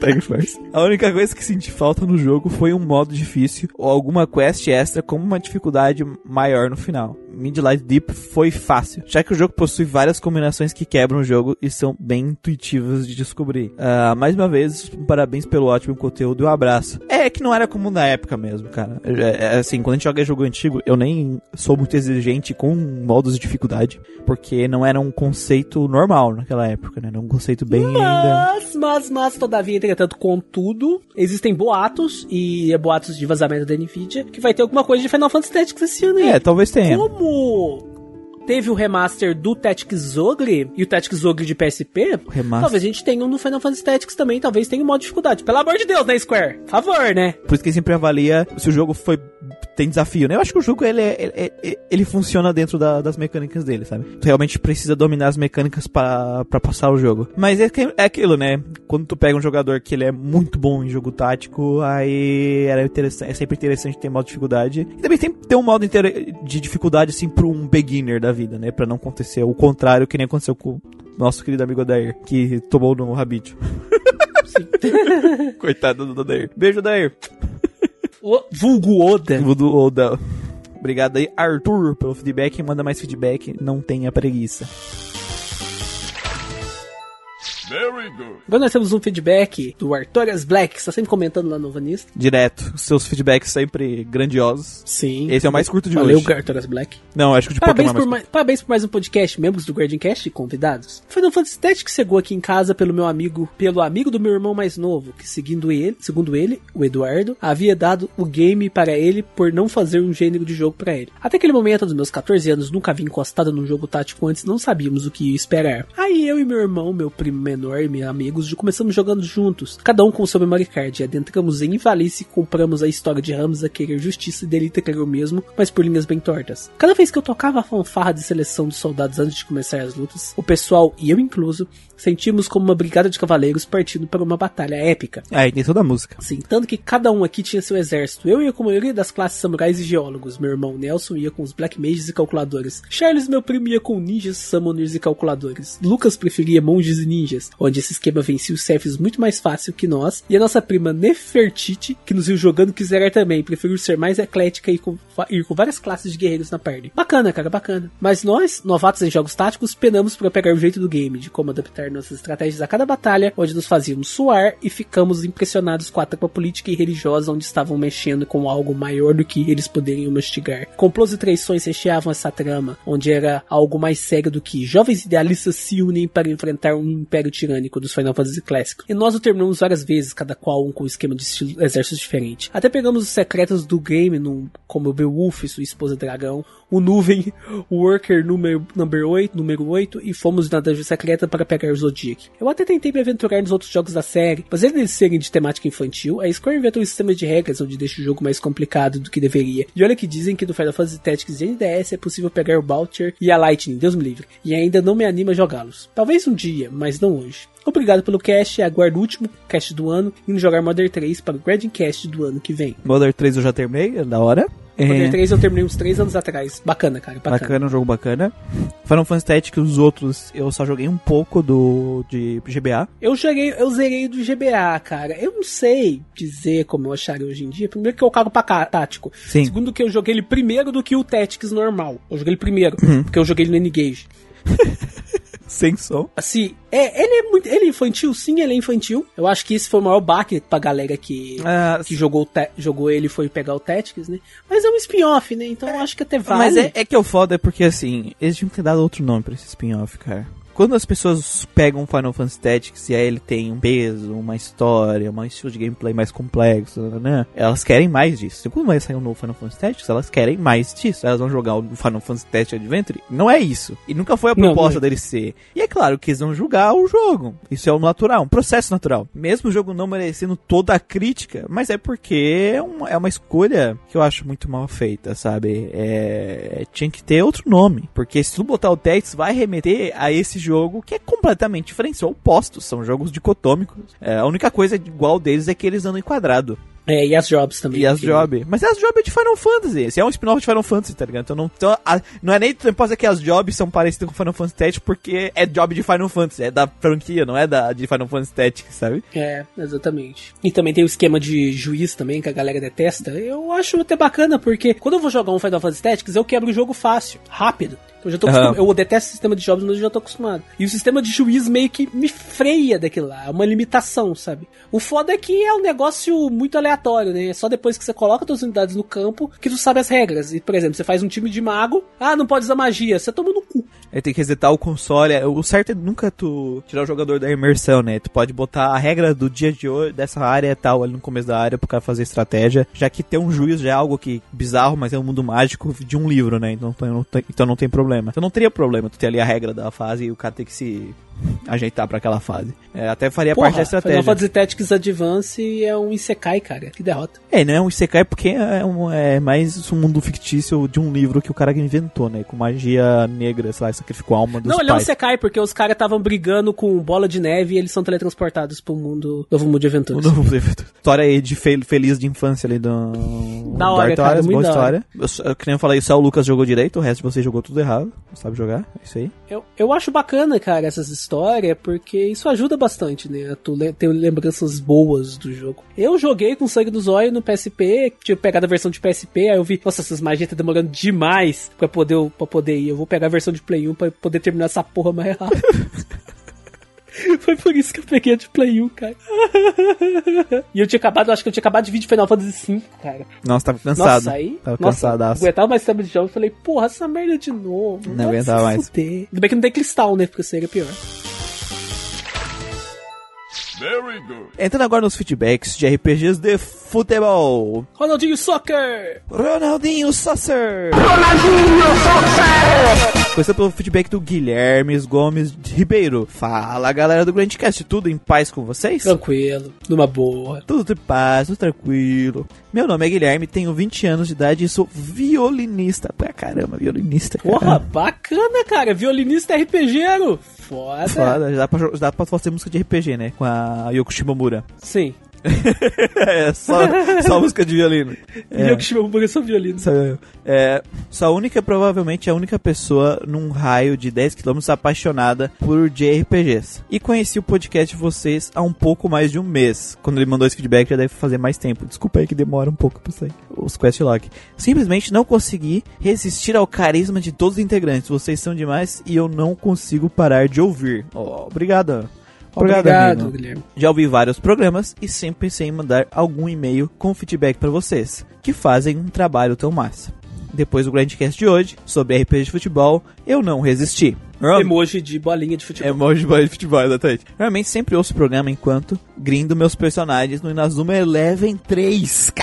Caralho, cara. Foda. eu- Dá surpresa. Gente, o melhor horário pra ouvir podcast é grindando, gente. Não tem coisa melhor. Grindando, cara. Eu ouvia podcast grindando em Dark Souls, agora no Pokémon preparando pra Elite Four. Também é, grindei ouvindo podcast. É o melhor horário pra ouvir, jogar e ouvir. É, que infelizmente não foi localizado para o ocidente no DS original. Tem somente port para o 3DS anos depois da origem. Sou um fanzaço da série que passava na Rede TV, o anime do cara que era amigo do pneu. É, Amigo do Pneu? amigo do pneu. E alguns anos atrás, quando eu descobri que existia um RPG do anime que eu tanto gostava quando eu era pequeno, tive que pegar pra testar e deu no que deu. Queria acrescentar aqui que o próprio Christian eu espero que seja assim que se escreve, não. Tem um H ali no meio entre o C e o R. E o primeiro I, e não é I, é Y. Coisas de, de paz. Coisa de brasileiro. Coisa de brasileiro. o jogo é um terror de jogar no emulador. E mesmo assim, uma hora eu peguei o jeito. Mas eu recomendo muitíssimo caso não tenha um DS, que é o meu caso. Trocar Emoji de caveirinha. emoji de caveirinha, trocar o mouse do computador pela telinha do celular. É, faz mais sentido. Esse jogo é muito gostoso e tranquilo de se jogar, de se jogar nela. Ou compre uma mesa digitalizadora. Também. Funciona. E vai ser muito mais prazeroso do que no PC, sendo muito mais fiel à experiência do DS, apesar de não ser a mesma coisa. É claro, vou depois tentar com a mesinha, com a minha mesinha digitalizadora. Celular deve ser bacana, cara, porque o, o Toad do celular é melhor que o do DS, né? O DS é o chamado Toad resistivo, que você É. tem que apertar pra funcionar. E o dos celulares hoje em dia é todo capacitivo. Telecurso 2000. Sim. Hora da revisão. Se liga aí que é hora da revisão. aí tem o desenho da corujinha. E por último, mais uma vez, acrescentando o que, ao que o Christian falou, o diferencial desse jogo, com certeza, são as individualidades de cada personagem. Como cada jogador, o número de personagens recrutáveis e o número de técnicas especiais aumentam, fica muito divertido formar os times com, com- como se fosse um Pokémon, escolhendo cada um dos seus jogadores puramente pelo design, que é muito bacana aqui. Toda vez que em jogo... Peraí, peraí, peraí, rapidinho. Oi. É, tem o waifu, dá pra fazer um time só de waifu no, na Zoom Eleven ou é só, ou é só guri? Até onde eu sei é só homem. Ah, chato. Theo, cadê a representatividade? Queremos o Inazuma Eleven só de Cadê guria, a porra. Atividade! A menina falando que o pneu é amigo dela, carai. É, eu quero pneu no meu time, né? No Pokémon dá pra fazer um monte de wife furry. Sim. Machos. Blaziken. É. o Marchamp. Como é que é o nome daquele tigre lutador de Dark Fighter, né? Fire, Fire. Ah, o Incinerator. Incinerator. Incinerator, né? É, Incinerator assim. Lá. É assim. É isso aí, cara. Só as wife. Aquela raposa marrom shoujo lá da, do XY. É, esses macho, claro. Tudo macho. É, toda vez que eu enjoo de um time, eu refaço ele do zero, como outros personagens completamente diferentes. Me sinto um olheiro em busca das novas estrelas do campeonato, emoji de linguinha pra fora. E espero que novas pessoas venham conhecer essa franquia tão especial que acompanhava alguma das minhas tardes entendiantes. O pessoal tá pedindo parte 2 do de futebol, mano. Mas só daqui 4 anos, gente, na próxima tentativa Daqui a dessa. 72 horas. Não, é porque é na próxima Copa, né? Pra ter a parte 2. É, pode ser. O jogo não é nada sensacional e fica muito repetitivo com o tempo. A história é extremamente dramática e exagerada, fazendo tudo girar em torno do de futebol. Ah, esses animes de, de, de, de esporte é. Esporte é tudo assim. é, Principalmente esses de superpoder e tal. Yu-Gi-Oh! Vanguard Nossa. também, de carta. O mundo inteiro gira em torno do esporte dos caras.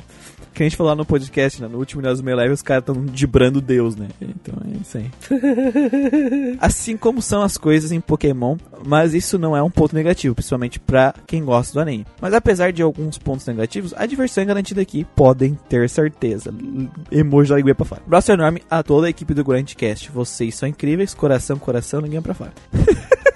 E sim, eu gosto de joguinho de anime de futebol. E eu com certeza gosto de Kingdom Hearts. Manuel. Também conhecido jogo que não Jogo existe. que não existe. A gente vai fazer um podcast do jogo que não existe, aí vai ser o podcast que não existe. Então façam logo Sim. um podcast sobre ele e chamem o Manuel para destruí-los, por favor. Kingdom Tona quando, mano? Rapaz, eu não posso jogar coisas que não existem, cara. O negócio não existe. Não dá, Ah, sabe? eu tenho que voltar a jogar. Ah, é, você tava fazendo, né? tá, ah, não a deu mais tempo de maratona fazer. de coisas, de jogos que não existem. É, eu joguei, eu terminei em live um, o Chain of Memories. E o 2 na dificuldade mais alta em live. É, falta você ver uma peça de teatro, jogo mobile, Não, falta- o gibi lá que saiu vendendo Jogo de ritmo, jogo de ritmo. O jogo de ritmo. E esse não é nem, não é nem Ah, meme, tem mesmo. A historinha que vem atrás da caixa de sabão, essas coisas. É, eu quero o dominó, cara. Enquanto não chegar aqui no Hard Dominó com a lore na- nas, nas regras, tá ligado? Cara, recentemente que vai sair aquele novo lá, eles já anunciaram um jogo mobile, já que vai ser o prequel do jogo principal. Ah, é. Vai se fuder, cara. Nossa, mano, se fu- ah, não, esses, esses mobile, cara, tem, tipo, muita lore, sabe? Tipo, sei lá, acho que metade da lore agora tá no mobile, tá ligado? Tomar no cu, cara. Ah, por isso que eu falo que ele não existe. Mas sei lá, cara, se acontecer alguma coisa da. alguma. algum rompimento da nossa realidade, eu posso até jogar algo que não existe, cara, mas assim. Não, seria muito Tá bom, difícil. seria muito bom, mano. Pô, isso é engraçado, mano. Nossa, cara, esse... Vamos pelo, vamos pelo meme, velho.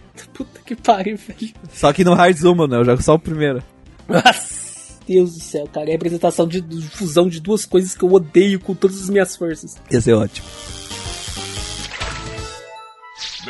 Aí, a gente tem o comentário do Santos. Terminei de ouvir o cast e ficou hilário demais. Coitado do integrante que pegou o Tsubasa. O Ryuki sofreu mesmo, coitado. Mesmo tentando jogar um game mais moderno da série, se lascou do mesmo jeito. Eu nunca joguei um RPG de futebol, mas confesso que fiquei com uma baita vontade de jogar o Nazuma Eleven, mesmo não indo muito com a cara do anime. Cara, o cara é amigo do pneu. Amigo do pneu, gostar, cara. Quem é que não Amigo gosta, do cara? pneu, cara. Esse pneu é meu amigo. Quem nunca Ele teve? não é só apenas um invólucro pra, pra roda do carro. Ele é um amigo do cara, velho. Quem nunca teve um pneu amigo? Exatamente, cara. A única coisa que eu não curti muito foi da edição do Ronaldinho Soccer, pois estava mega alto.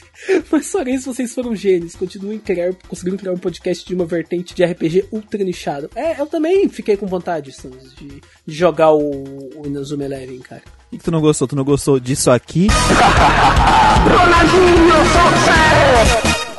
Soccer! Ronaldinho Saucer. É Saucer, mano. Ele fala Saucer, velho. É na hora que eu tava. é, Na hora que eu tava assistindo, na hora que eu tava escutando, cara, eu até repeti pra escutar o negócio do Ronaldinho Soccer. Eu fui pesquisar no YouTube ver se era isso mesmo. Puta merda, é isso mesmo, cara. Não é, na, na verdade, ele não tava muito mais alto, ainda tava dentro da, do padrão de beats normal de, do áudio, assim, da, da coisa. O problema é que ele é um áudio estourado, tá ligado? Ele é um Sim. áudio mega estourado, então ele é todo estourado. Então ele realmente parece ser mais alto, tem essa percepção. Mas assim, ele não ficou muito, muito mais alto. Mas eu entendo. Mas é pra ser. A ideia era essa mesmo, assim, era ser zoado mesmo. Era pra ser o bagulho zoado. Pra ser zoado. Era pra ser zoado. Que nem vai ser agora mais uma vez. Mas obrigado pelo, pelo feedback, Sans. Obrigado, sempre. Sempre aí também, sempre. Agora pro feedback do Leandro Belmonte Leon. É, peraí, peraí, esse Belmonte é do.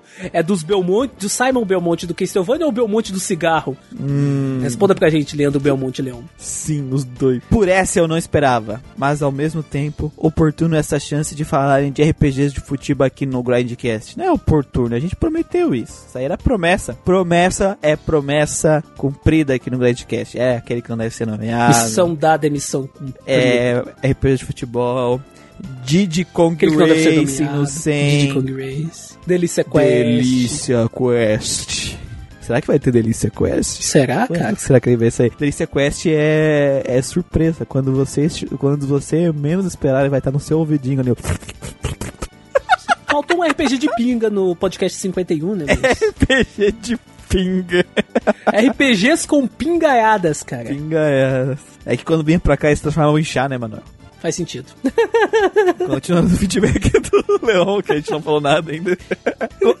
Confesso que não tenho muito o que falar sobre os jogos. Só joguei um pouco de alguns super campeões barra Capitão Tsubasa no SNES. Até tinha gostado, mas não cheguei muito longe pelo GameStar em japonês, é difícil mesmo. Daí. Acho que somente fui onde o Shingo Aoi, personagem da fase jovem adulto do desenho, se não é o Robin Field, eu não quero nem saber. Só, só digo isso. Eles estavam jogando na Inter de Milão. Cara, o desenho de super campeões, cara. Tinha o príncipe dos problemas cardíacos. Cara, tem muita, tem muita pérola desses desenhos traduzido, cara, dublado de futebol do Brasil, cara. Eu lembro que tinha um molequinho, cara, do Furano. Aham. Ele, ele falava, ah, ele é o príncipe do futebol. Aí ele pensando no monólogo, eu não sou o príncipe do futebol, eu sou o príncipe dos problemas cardíacos. Ah, não, vou ver se eu acho esse áudio e vou botar aqui, né? Tem o príncipe dos problemas cardíacos do Super 11 do, do, do SNES, cara. Se tiver, o jogo é foda, cara. Igual o moleque anime do pneu. Eu É sou moleque amigo anime do pneu do e ele é príncipe dos problemas cardíacos. Os problemas cardíacos, cara. É uma pérola melhor que a outra, vai se fuder. príncipe dos problemas cardíacos. Problemas cardíacos, é isso mesmo, cara. É, que o- dublagem. é o- agora o personagem com a, com a coroa segurando um maço de cigarro, né, velho? Príncipe dos problemas cardíacos. A capa desse quest vai ser um pneu e um malboro, tá ligado? Do Inazuma Eleven só lembro do Christian ficar possesso naquele grande que é sobre o que é e não é RPG. É de anos atrás, onde o jogo do Mamoru e seus amigos Inazuma não foram classificados desse gênero, mas sim como um simples jogo de futebol. De acordo com a Wiki ou Google, não me lembro agora, já vi o pessoal jogando numa loja de games aqui da minha cidade e eles usavam a caneta no 3DS. É, tem que usar a caneta sim. Não sei como conseguir jogar desse jeito, é porque ele é feito pra usar a caneta. Tu não tem outra escolha. Você não tem escolha. Você tem que jogar com a caneta. É, terminar Castlevania Dawn of Sorrow usando a caneta no 3DS já foi um parto pra mim. É porque eu tenho que fazer o selo, né? Fazer- Sim, sim. Eu, eu até gosto, cara, desse lance do, do Dawn of Sorrow, É. porque pra mim todos esses Castlevania eu quebro eles. Muito fácil. e aí no, no Iron of Sorrow eu matava todo mundo muito rápido. Aham. E aí no Dawn of Sorrow eu ia matar o boss, eu tinha que fazer aquele selo. Se eu não fizesse, o boss recuperava HP. Eu, hum, interessante. E ele tem um lance também no menu de você treinar o selo. Tem, tem. Ele deixa você treinar. Se bem que eu joguei o Dawn of Sorrow no 3DS XL. Então a telinha de baixo era bem maior. Eu joguei no DS. Como é que é a experiência? É o problema pra mim, por exemplo, a tela do 3DS, ela, ela- não é bom tu ficar encostando o dedo, mas ela, ela é bem responsiva ao dedo, a do Ela 3DS. A do DS não. A do DS é uma merda. Ah, não, esses círculos tem que fazer com a canetinha. Tem que ser, cara, não, é que sim, dá. tem que ser com a caneta. E aí, tipo, é uma merda ter que ficar, tipo, com a caneta. Porque assim, não vai dar tempo de tu puxar a caneta e passar, sabe? Então tem que deixar, ela, deixar a canetinha de lado, sabe? Ah, Eu também. Então tu tem que largar o console e pegar a caneta. Tipo, tem que largar, tirar uma mão só pegar a caneta de dentro, sabe? Eu acho É, meio mas merda. é uma, é uma mecânica que, que o of Sorrow foi o primeiro, né, desses Castlevania do Aham. DS. E eles estavam testando. Tem outras mecânicas de Toad também. Tanto que no Portrait of Ruin e no Order of Ecclesia não tem mais mecânica de Toad porque não deu certo. Ah, mano, é, Todo mundo é- é- é aquele tipo de coisa, né? Putz, estamos entrando nesse console, aí fica, ah, gente, vai sair jogo novo pro console, é, novo que tem a tela de baixo com touch, a gente tem que fazer alguma coisa de touch pro jogo, sabe? Meio que forçam no, desenvolvimento, ah, vamos botar alguma coisa com touch pra ter, sabe? E aí meio que forçam uma mecânica no jogo e ela tá lá. Eu acho que deve ter sido isso. É porque é bem Sim, comum acredito esse tipo de coisa. Tipo, jogos que tu usava os, os, os, os controles do DS pra mexer. Do DS não, do Switch. Lançaram aquele Springle lá, aquele monte de jogo assim. O É, Zelda tem alguns puzzles que você tem que usar o controle. é, tu vê que esse tipo de coisa é muito mais comum no começo e depois começa a parar um pouco de vir jogo, assim. É, tanto que o que é controle pra do vender o diferencial. o controle do Play 4 tem uma telinha de Toad e são poucos jogos que usam. É, é, então é, é bem isso, é bem esse tipo de coisa. Imagina um game onde os personagens se movem constantemente, mas deve ser divertido se acostumar com os comandos. Assim, os personagens, eles meio que, é, eles se movimentam, assim, só manda uma- ele para ir pra uma direção, né? Então é meio que um tático em tempo real, o Inazuma Eleven. Aliás, o Leandro Belmonte Leão, eu vi, eu, recentemente eu postei um trailer no Bom Dia RPG do novo Nazuma Eleven e ele tem várias opções no Switch. Ele tem pra você controlar com o Toad, com o Switch deitado, com o Switch em pé e com o D-pad. Acho que isso vai ser bacana, cara. Me interessou porque tem Que um amigo do pneu, tem o cara lá do furacão de fogo, tem o gordão que usa muralha, tem a galerinha lá do desenho da da Rede TV, cara. Parece que vai ser bacaninha. Se vier aqui pro ocidente, pode ser uma boa. Pode ser uma boa. E que temos sorte nessa Copa. Se bem que estou com o pé atrás com essa seleção de canelas de vidro que temos na mão. E deu errado. A gente E leu deu errado, Deu errado. Você estava certo. Argentina venceu. Argentina.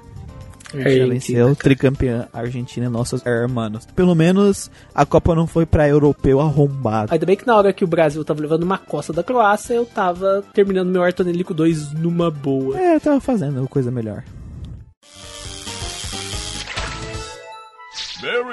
Mais um comentário do Vinícius Underline Santana. Abraço, Vinícius! Do RPG de futebol. Assim que vi a capa desse cast, pensei, é, né? É o que temos pra hoje. Não sou lá muito chegada em futebol e nem no clima, Copa de, nem o clima de Copa me contagia. Comecei a escutar e que podcast gostoso de ouvir foi mais descompromissado e dinâmico, com cada um trazendo um jogo. Façam mais assim. Anotado, Vinícius? Anotado?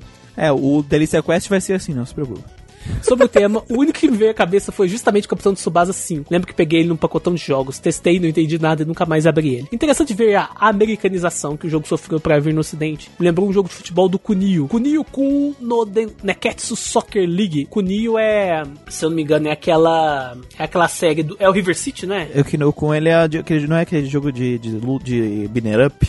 Personagem do de.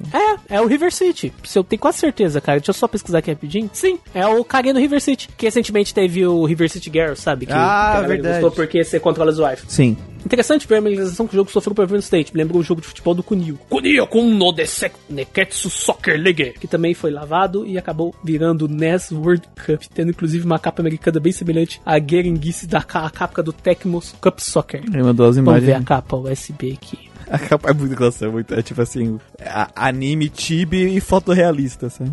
Nossa, cara, tá um jogador genérico, velho. Sim. Essas capas americanas é muito boa, cara. Dá um cast só da gente falar só de capa americana de RPG, cara. Tem muita Nossa, as capa do, eu gosto muito das do Breath of Fire, cara. As do Breath of Fire. Cara, os é Breath of. Fire é totalmente capa de catuaba, velho. A do Breath of Fire 3 tem uma versão CG da Nina que dá pesadelo, velho. Dá.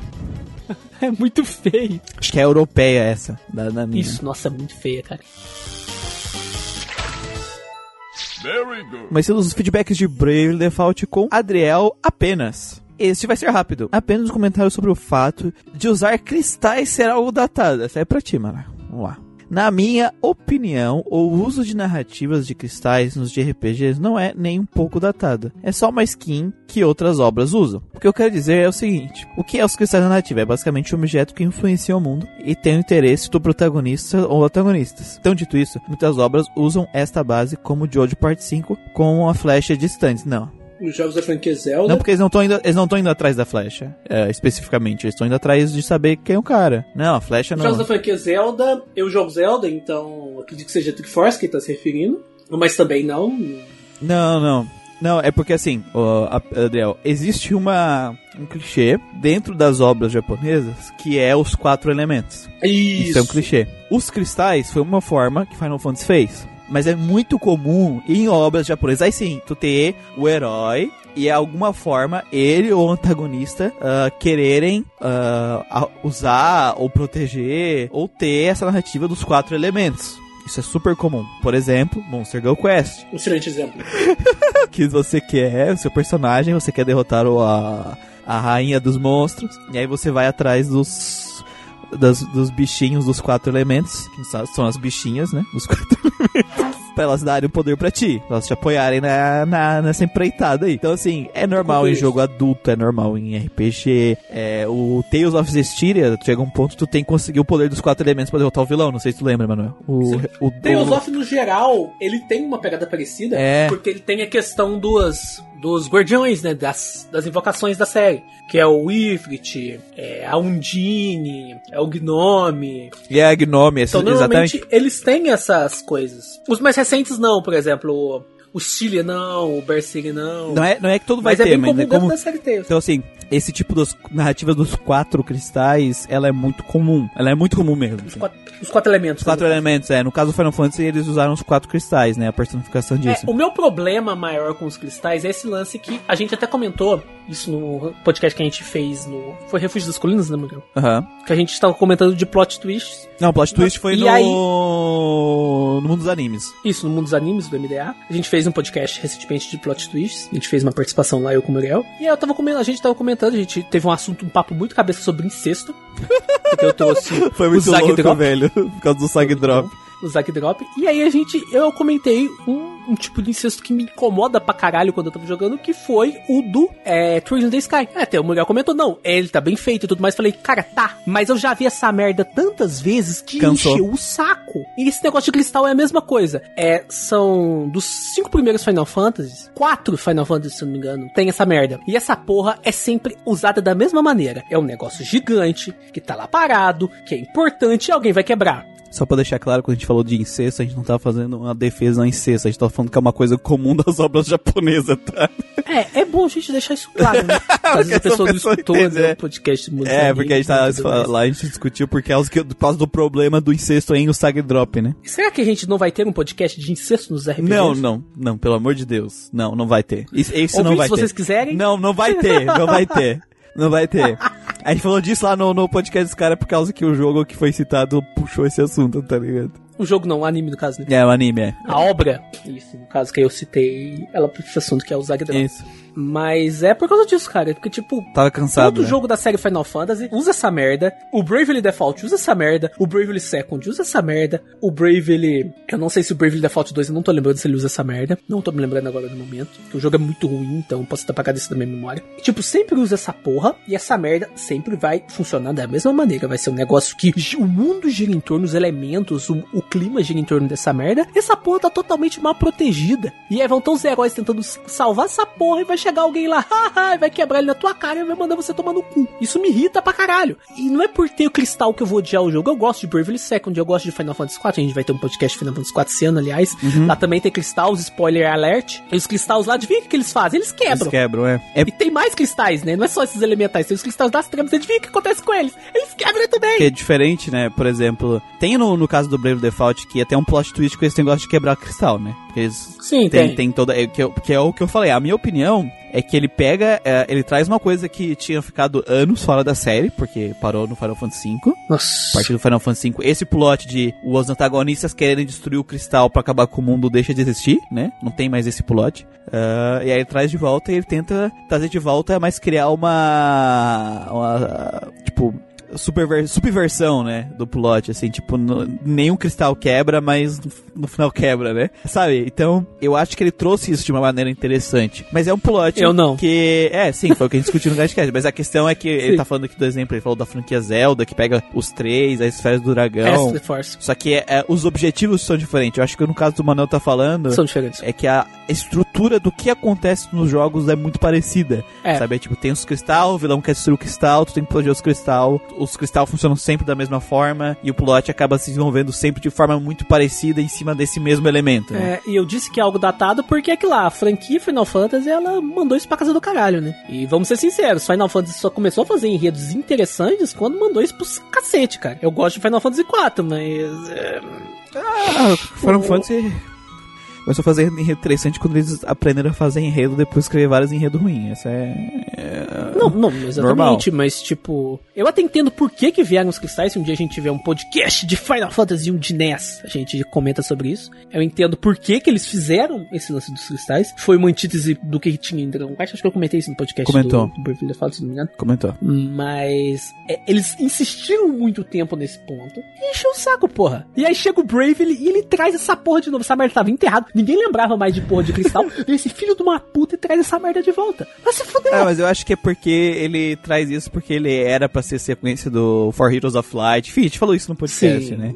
Sim, sim, É, sim, ele era pra ser. Eu- mas eu acho, eu acho que ele até conseguiu fazer uma subversão legal, assim. Aconteceu coisas que eu realmente não esperava relacionado ao plot. Eu Mas, esperava, cara. Se tem cristal, vai quebrar. enfim, vai quebrar. De um jeito ou de outro. Ou você vai quebrar, ou o inimigo vai quebrar, então.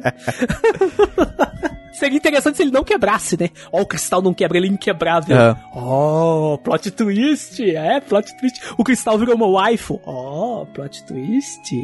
Cotoco, toco? Eu, eu, assim, eu não sou muito especialista de Zelda, mas a impressão que eu tenho é, é a mesma impressão que eu tenho da fanbase de Dark Souls, assim. A maioria dos pessoal joga pela gameplay e vê lore fora do jogo, sabe? Tem lore em Zelda? Eu já joguei bastante jogos da série. Aham. Tem lore em Zelda? Tem. E a Nintendo sabe disso e ela lançou um livro que chama Hyrule História, Não, interligando sim. jogos. E eu acho aquele livro um monte de bosta. Mas o que eu quero dizer, mano, é que, tipo, durante a jogatina, a pessoa não Sei. vai muito, não é, não é o foco dela montar a lore ali, é o foco é a gameplay. não, não, não, é, cara. E aí, Tanto tipo assim, não que não tenha no jogo, mas normalmente. Por isso que eu falei que me passa essa vibe, não sei do que é, porque eu não joguei. Uhum. Mas me passa essa vibe que eu vejo na comunidade do Dark Souls. Que nem a gente falou no Sim, Dark sim, Souls tem. 1. É, o pesso- a maioria do pessoal não faz a, a montagem do lore na, na- no jogo, porque dá muito trabalho, é muito cansativo, enfim, não é o foco do jogo às vezes pra ele. E aí vem fora, sabe? Então eu acho que por isso que talvez o, o plot da Tri- Triforce não seja uma- um complemento muito forte pro lance dos cristal, porque tu tá fazendo pegando um jogo que ele é plot device, né? Ele é plot device não, que ele é pula- Sim, plot sim, sim. focus, né? O tipo um Final Fantasy que o foco tá no plot e no, na história, e um jogo que não é tanto foco a essa parte, né, da história em si. É, tanto que não são todos. Assim, a Triforce ela tá presente em praticamente todos os jogos das, das regras. Porque são três elementos, né? O, o primeiro triângulo, uma parte é a força, outra parte é a sabedoria e outra parte é a coragem. Normalmente o Ganon tá com a força, a Zelda tá com a sabedoria e o Link tá com a coragem. E tem esse eterno embate entre as três contrapartes em todos os jogos da série, praticamente, de um jeito ou de outro. E no caso do. Por mais que a Triforce ela esteja presente, pelo menos uma parte dela tá presente em to- todo jogo da série, porque o Link sempre vai ter a Triforce da coragem, Aham. Sempre vai ter. É, nem todo jogo ele é focado na Triforce. É, que assim, esse é que nem ele tá falando aqui, Também. que jogos, ah, tem um, uma- um item místico que é focado, isso é normal, isso vai ter porque é um excelente plot device. Sim, sim, sim. É esse o sentido que ele quis dizer, né? É sempre um excelente motivo pra fazer o personagem sair do, da zona de conforto dele, né? E ir pra aventura. Então isso, isso não é ruim, isso é uma, um princípio de narrativa, é tipo, é um device pra contar uma história, sabe? Então funciona. Eu acho que a questão da discussão ali mesmo, André, era isso que a gente falou, da forma específica que a história de Final Fantasy funcionava. Que o Manuel achou que foi mal trabalhado aqui, foi só trazer uma coisa que não precisava de volta, e aí o Gustavo achou diferente, né? Que nem a gente Não. discutiu lá no, no podcast. E não o fato de ter um item mágico que eles têm que ir atrás, sabe? Eu não é esse, não isso específico. Exatamente, é, basicamente isso. Temos o feedback do Artorias Black. Parabéns para mais um Guardcast bem produzido, nobres membros desse refúgio para os fãs de JRPG e RPGs ocidentais em geral. Obrigado, Artorias Black. Obrigado também pelos seus, seus feedbacks sempre grandes e bem detalhados. Briefly Default estou bem perto do final, diria que 88% do jogo, acredito eu. Mas dei uma breve parada, pois também estou jogando World of Final Fantasy. Ou Final Fantasy, abre aspas, Pokémon, Nossa. fecha aspas, Edition Kingdom Hearts Boa sorte. sem ser confuso como costumo chamá-lo, por ter começado esses games na mesma época e a saga dos irmãos Lan e Ren foi a mais curta. Que é um bom jogo, mas torra a paciência ter que usar tal magia para capturar tal Mirage, que seriam os monstros normais do game, até mesmo as summons clássicas do Final Fantasy passados, ou até mesmo o Mecha Will tal de Xenogears por ser uma Mirage a ser capturada numa dungeon após game. É jogo mobile, né? É jogo mobile? Eu acho que tem pra Steam ele. Não sei se era mobile. Mas funciona como jogo mobile, porque você tem boneco do outro jogo, Xenogears, Ah, tal, não, isso tem, mas também é... é conhecido como Juquinha. Juquinha. Ah, isso aí é referência que eles colocam, né? Pô, cara, tem como capturar o Juquinha, Dá pra cara. capturar o Juquinha, Foda. velho. Se você não entende Juquinha, espere até ver o nosso podcast de Xenogears. Xenogears. Vocês saberão vários segredos de Xenogears. Como quem é Juquinha, quem é o Padre Gato, entre outras coisas. Ele é padre, ele é gato, ele é o Padre Gato, o papai é pop. Deixa pra lá. o que atraiu game, além das reviews positivas sobre ele, foram o visual e estilo Final Fantasy estético dos personagens, mas em 3D, e por isso lembrar os Final Fantasy clássicos pela personagem Agnes Unacceptable, e a angústia permanente dela na sua jornada que conforme ela se vai avançando no game, a ponto dela desabar de chorar. Palmas para a dubladora americana do personagem nessa essa parte. Tem dublagem americana, hein? Nunca ouvi falar. Eu, eu sei que tem dublagem japonês. Porque eu não jogo errado. Eu sei que ela fala na Acceptable, mas eu sei que a voz tá falando outra coisa. Né? É. Kyohishimasu. Kyohishimasu. Dá pra jogar num certo trecho do game que o jogador fica com pena dela e me motivou ainda mais a purificar os cristais. Cara, eu queria quebrar tudo, cara, mas o jogo não deixava. A melhor personagem é a Ideia, eu mesmo considero a protagonista moral do grupo, assim que ela como a princesa Ashe do Final Fantasy XII, onde tudo girava ao redor dela. Ao contrário do Tis, que deveria ser o herói da história, eu acho muito apagado na trama, e o Ringabel que acha uma figura, uma figura por ser metida a Don Juan, que não pega nem gripe, me divirto ver ele a ideia discutindo sempre levando cortada dela. Sim, cara. O Tis é o personagem mais sem graça da parte, na boa. É, é que nem por isso que eu falo, uma das frases que eu mais lembro do jogo é Edia falando, Ringabel, cala a boca. Porque o Tis, eu gosto do começo do Tis, sabe? A introdução dele eu acho É, bacana. depois ele- Mas depois... Depois ele vira apoio emocional só, né? Sim, é, é tipo, porra, o que você tá aqui, meu amigo? Eu acho que até o Bravely Second ele faz bem de trazer o Tis de volta, sabe? Eu acho que o Tis precisava de mais tempo de tela. Ele tem um destaque um pouco maior. Uhum. né? Eu achei bem bacana. Aí ele continua. Eu tenho que discordar um pouco sobre um dos nobres bacharéis desse cast. bacharéis. Falou sobre as jobs dos personagens. Sim, faria mais sentido se a Agnes. É, foi eu que falei. Quem será que falou? Mais sentido se a Agnes pegasse classes que correspondem à magia, ou que a classe Red Mage seria exclusiva do Mingabel por ser metida galã. Seria legal, mas acho muito útil cada um poder ter tal habilidade um job. Eu mesmo, toda a minha parte, tem que lutar, tem de lutar de duas espadas do Spellfencer, ou ia penar muito pra vencer os bosses desse jogo. Resolvi seguir a escola de muletas do Guardian Cast e ficar nessa job até o fim do jogo. Tem funcionado até aqui com meus personagens estão no level 86, então não tenho do que me queixar nesse caso. Eu acho que a gente até comenta no podcast, eu posso estar enganado, que é, tem essa dualidade. Até comento bastante, né? Até canta aquela musiquinha no começo da introdução. Aham. Que eu tenho essa dualidade com o Bravely Default. Eu entendo que esse sistema de jobs, ele permite muitas customizações e é bacana a gente comentar a respeito das customizações. Tipo, igual tu coment- falou a respeito do seu feedback do Final Fantasy Tactics. Cada amigo tinha umas- um exército diferente. Isso é legal. Só que aqui no caso do, do Bravely Default, eu comento no podcast também, eles sacrificaram a individualidade de cada personagem pra isso. De gameplay, só pra deixar claro. É, e quando eu jogo num RPG, eu gosto de ver a personalidade daquele personagem, as traits daquele personagem expressadas na gameplay. E você não tem isso no Bravely Default, não tem nem um golpezinho único pra cada um. sabe? Até aqueles especiais lá que tem é tudo igual um pro outro. É aquilo que a gente falou, né? Pelo menos na minha visão, né? Esse é um tipo de gameplay que ela sacrifica. é isso como o Manuel falou, isso é realidade. Ela sacrifica. Jogo personagens em gameplay não tem muita diferença um do outro. Não tem individualidade. Mas ele não precisava sacrificar é, individualidade. Então a gente pensa assim: ele teria como fazer a mesma gameplay excelente, da mesma forma, sem sacrificar a individualidade, porque é importante a gente lembrar que narrativa e gameplay tem que estar junto, tem que ser uma coisa junto. Ele tem como fazer isso? Tem. Então não tem porque não fazer. Aí tem várias formas de fazer isso. E aí citou algumas durante o podcast. Por exemplo, o que Final Fantasy, o que Final Fantasy Tactics faz? Dá uma classe exclusiva. Tu deu uma individualidade. E dentro desse sistema, por ele ter uma classe exclusiva, tu cria combinações Exclusivas pra exclusivas. Não que você seja obrigado a usar, mas acaba tendo alguma individualidade que antes não teria. Inclusive, tu pode começar no jogo ali, cada um com uma classe exclusiva, ele tem outras classes, e depois tu liberar a versão final daquela classe exclusiva pra eles. Aí no final, em vez de usar todo mundo de freelancer, tu usaria cada um com aquela classe exclusiva, por exemplo. Uma op- opção. Uhum. Mas assim, tu consegue dar uma opção, consegue manter o mesmo sistema, tirando muito menos individualidade do que da forma que tá agora. Isso é uma coisa que me irrita um pouco no, no sistema de jobs, desse sistema de jobs de Final Fantasy, porque normalmente eles fazem isso, eles não colocam individualidade.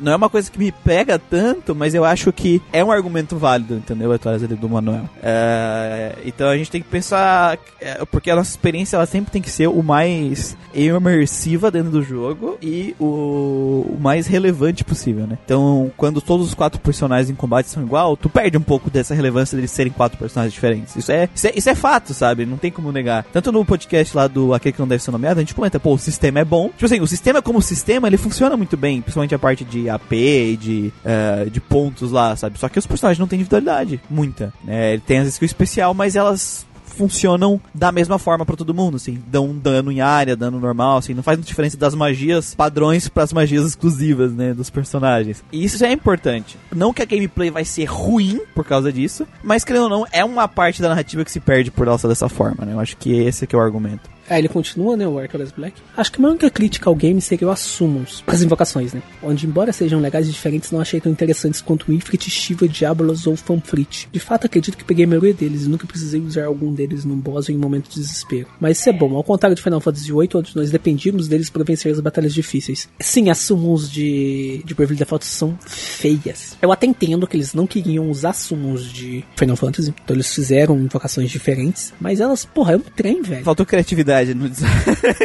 Faltou, faltou. Podia ter caprichado um pouquinho mais. Eu não sei se a gente comentou isso no podcast. Acho que Acho foi que passou por bem- cima só, Manuel. Passou por cima, passou por cima. A gente esqueceu de colocar na pauta. Assim como a Vila do Tisne. Mas a Vila do Tis tá Ninguém no... se importa da Vila do Tis. Tá nos pós-créditos. E a gente chega à conclusão que ninguém se importa. E sim, agradeço pelos spoilers de haver mais um Necron. Deve ser marca registrada deles, não é possível, num game da Square. Não estou desmerecendo vocês, não dou a mínima pra spoilers, contando que mesmo vale a pena. Pelo menos já sei qual final fazer. E vou ficar bem longe desses Bravely Second e Bravely Default 2. Agradeço pelo aviso dessas duas bombas. Cara, mas o Bravely Second é legal. Acho que o pessoal se confundiu por causa do meme, né?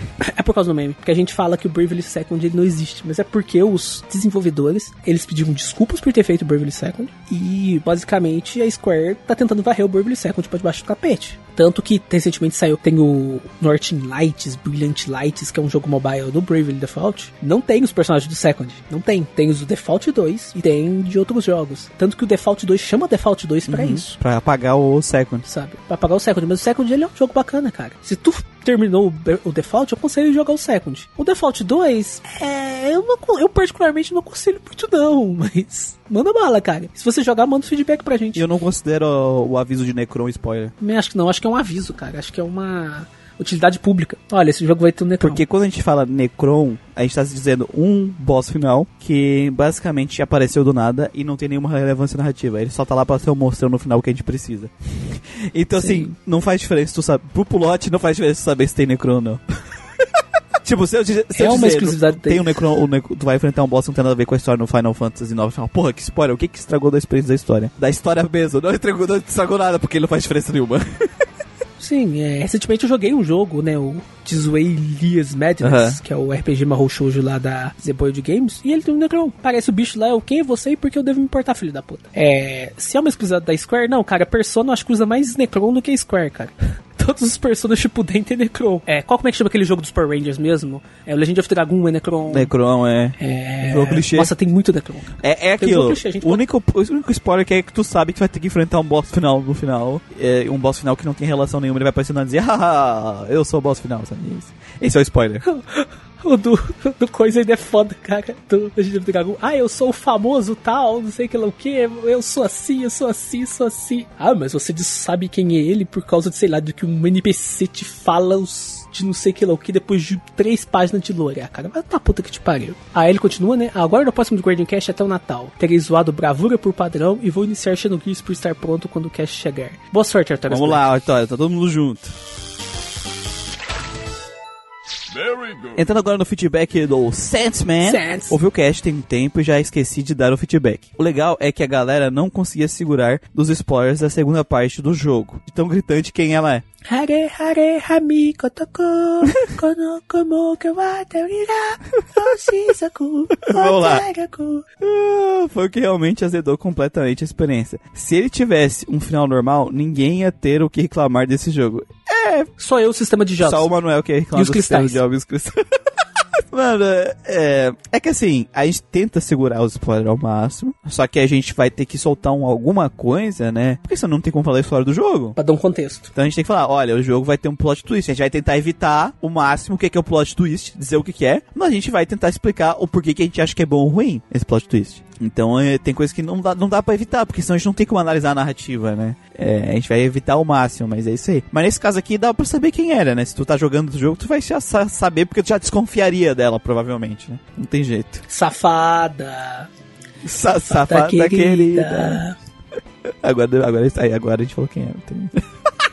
Não, eu tô cantando a música, cara. Não Ah, não, eu cara. tô cantando a música. Outro ponto que achei que foi massa na discussão foi a questão de desligar os encontros aleatórios. Apesar de ser uma inclusão interessante, ela foi mal implementada. Desligar totalmente o combate tirou qualquer desafio que as dungeons ofereciam. Tem um lugar que tem lava, veneno e tal, eu simplesmente ignorava. Desligava o combate, andava na lava, pegava o baú e voltava para a vila para me recuperar. Eu comecei a fazer isso um pouco mais pra frente do jogo, mas assim que comecei a usar esse recurso, o jogo ficou chato. Então esse foi um ponto legal que tu levantou. É, a gente até recebeu gente um comentário assim, não dá pra botar aqui porque não é feedback, um comentário assim uh, no Spotify, ah, mas vocês não acham que vocês estão falando como as pessoas têm que jogar e tal, falando que não é pra usar esse sistema. E eu acho que eu, o legal é que o Sainz entendeu muito bem a discussão, porque a moral da discussão não era de poder usar um sistema desse ou não, né?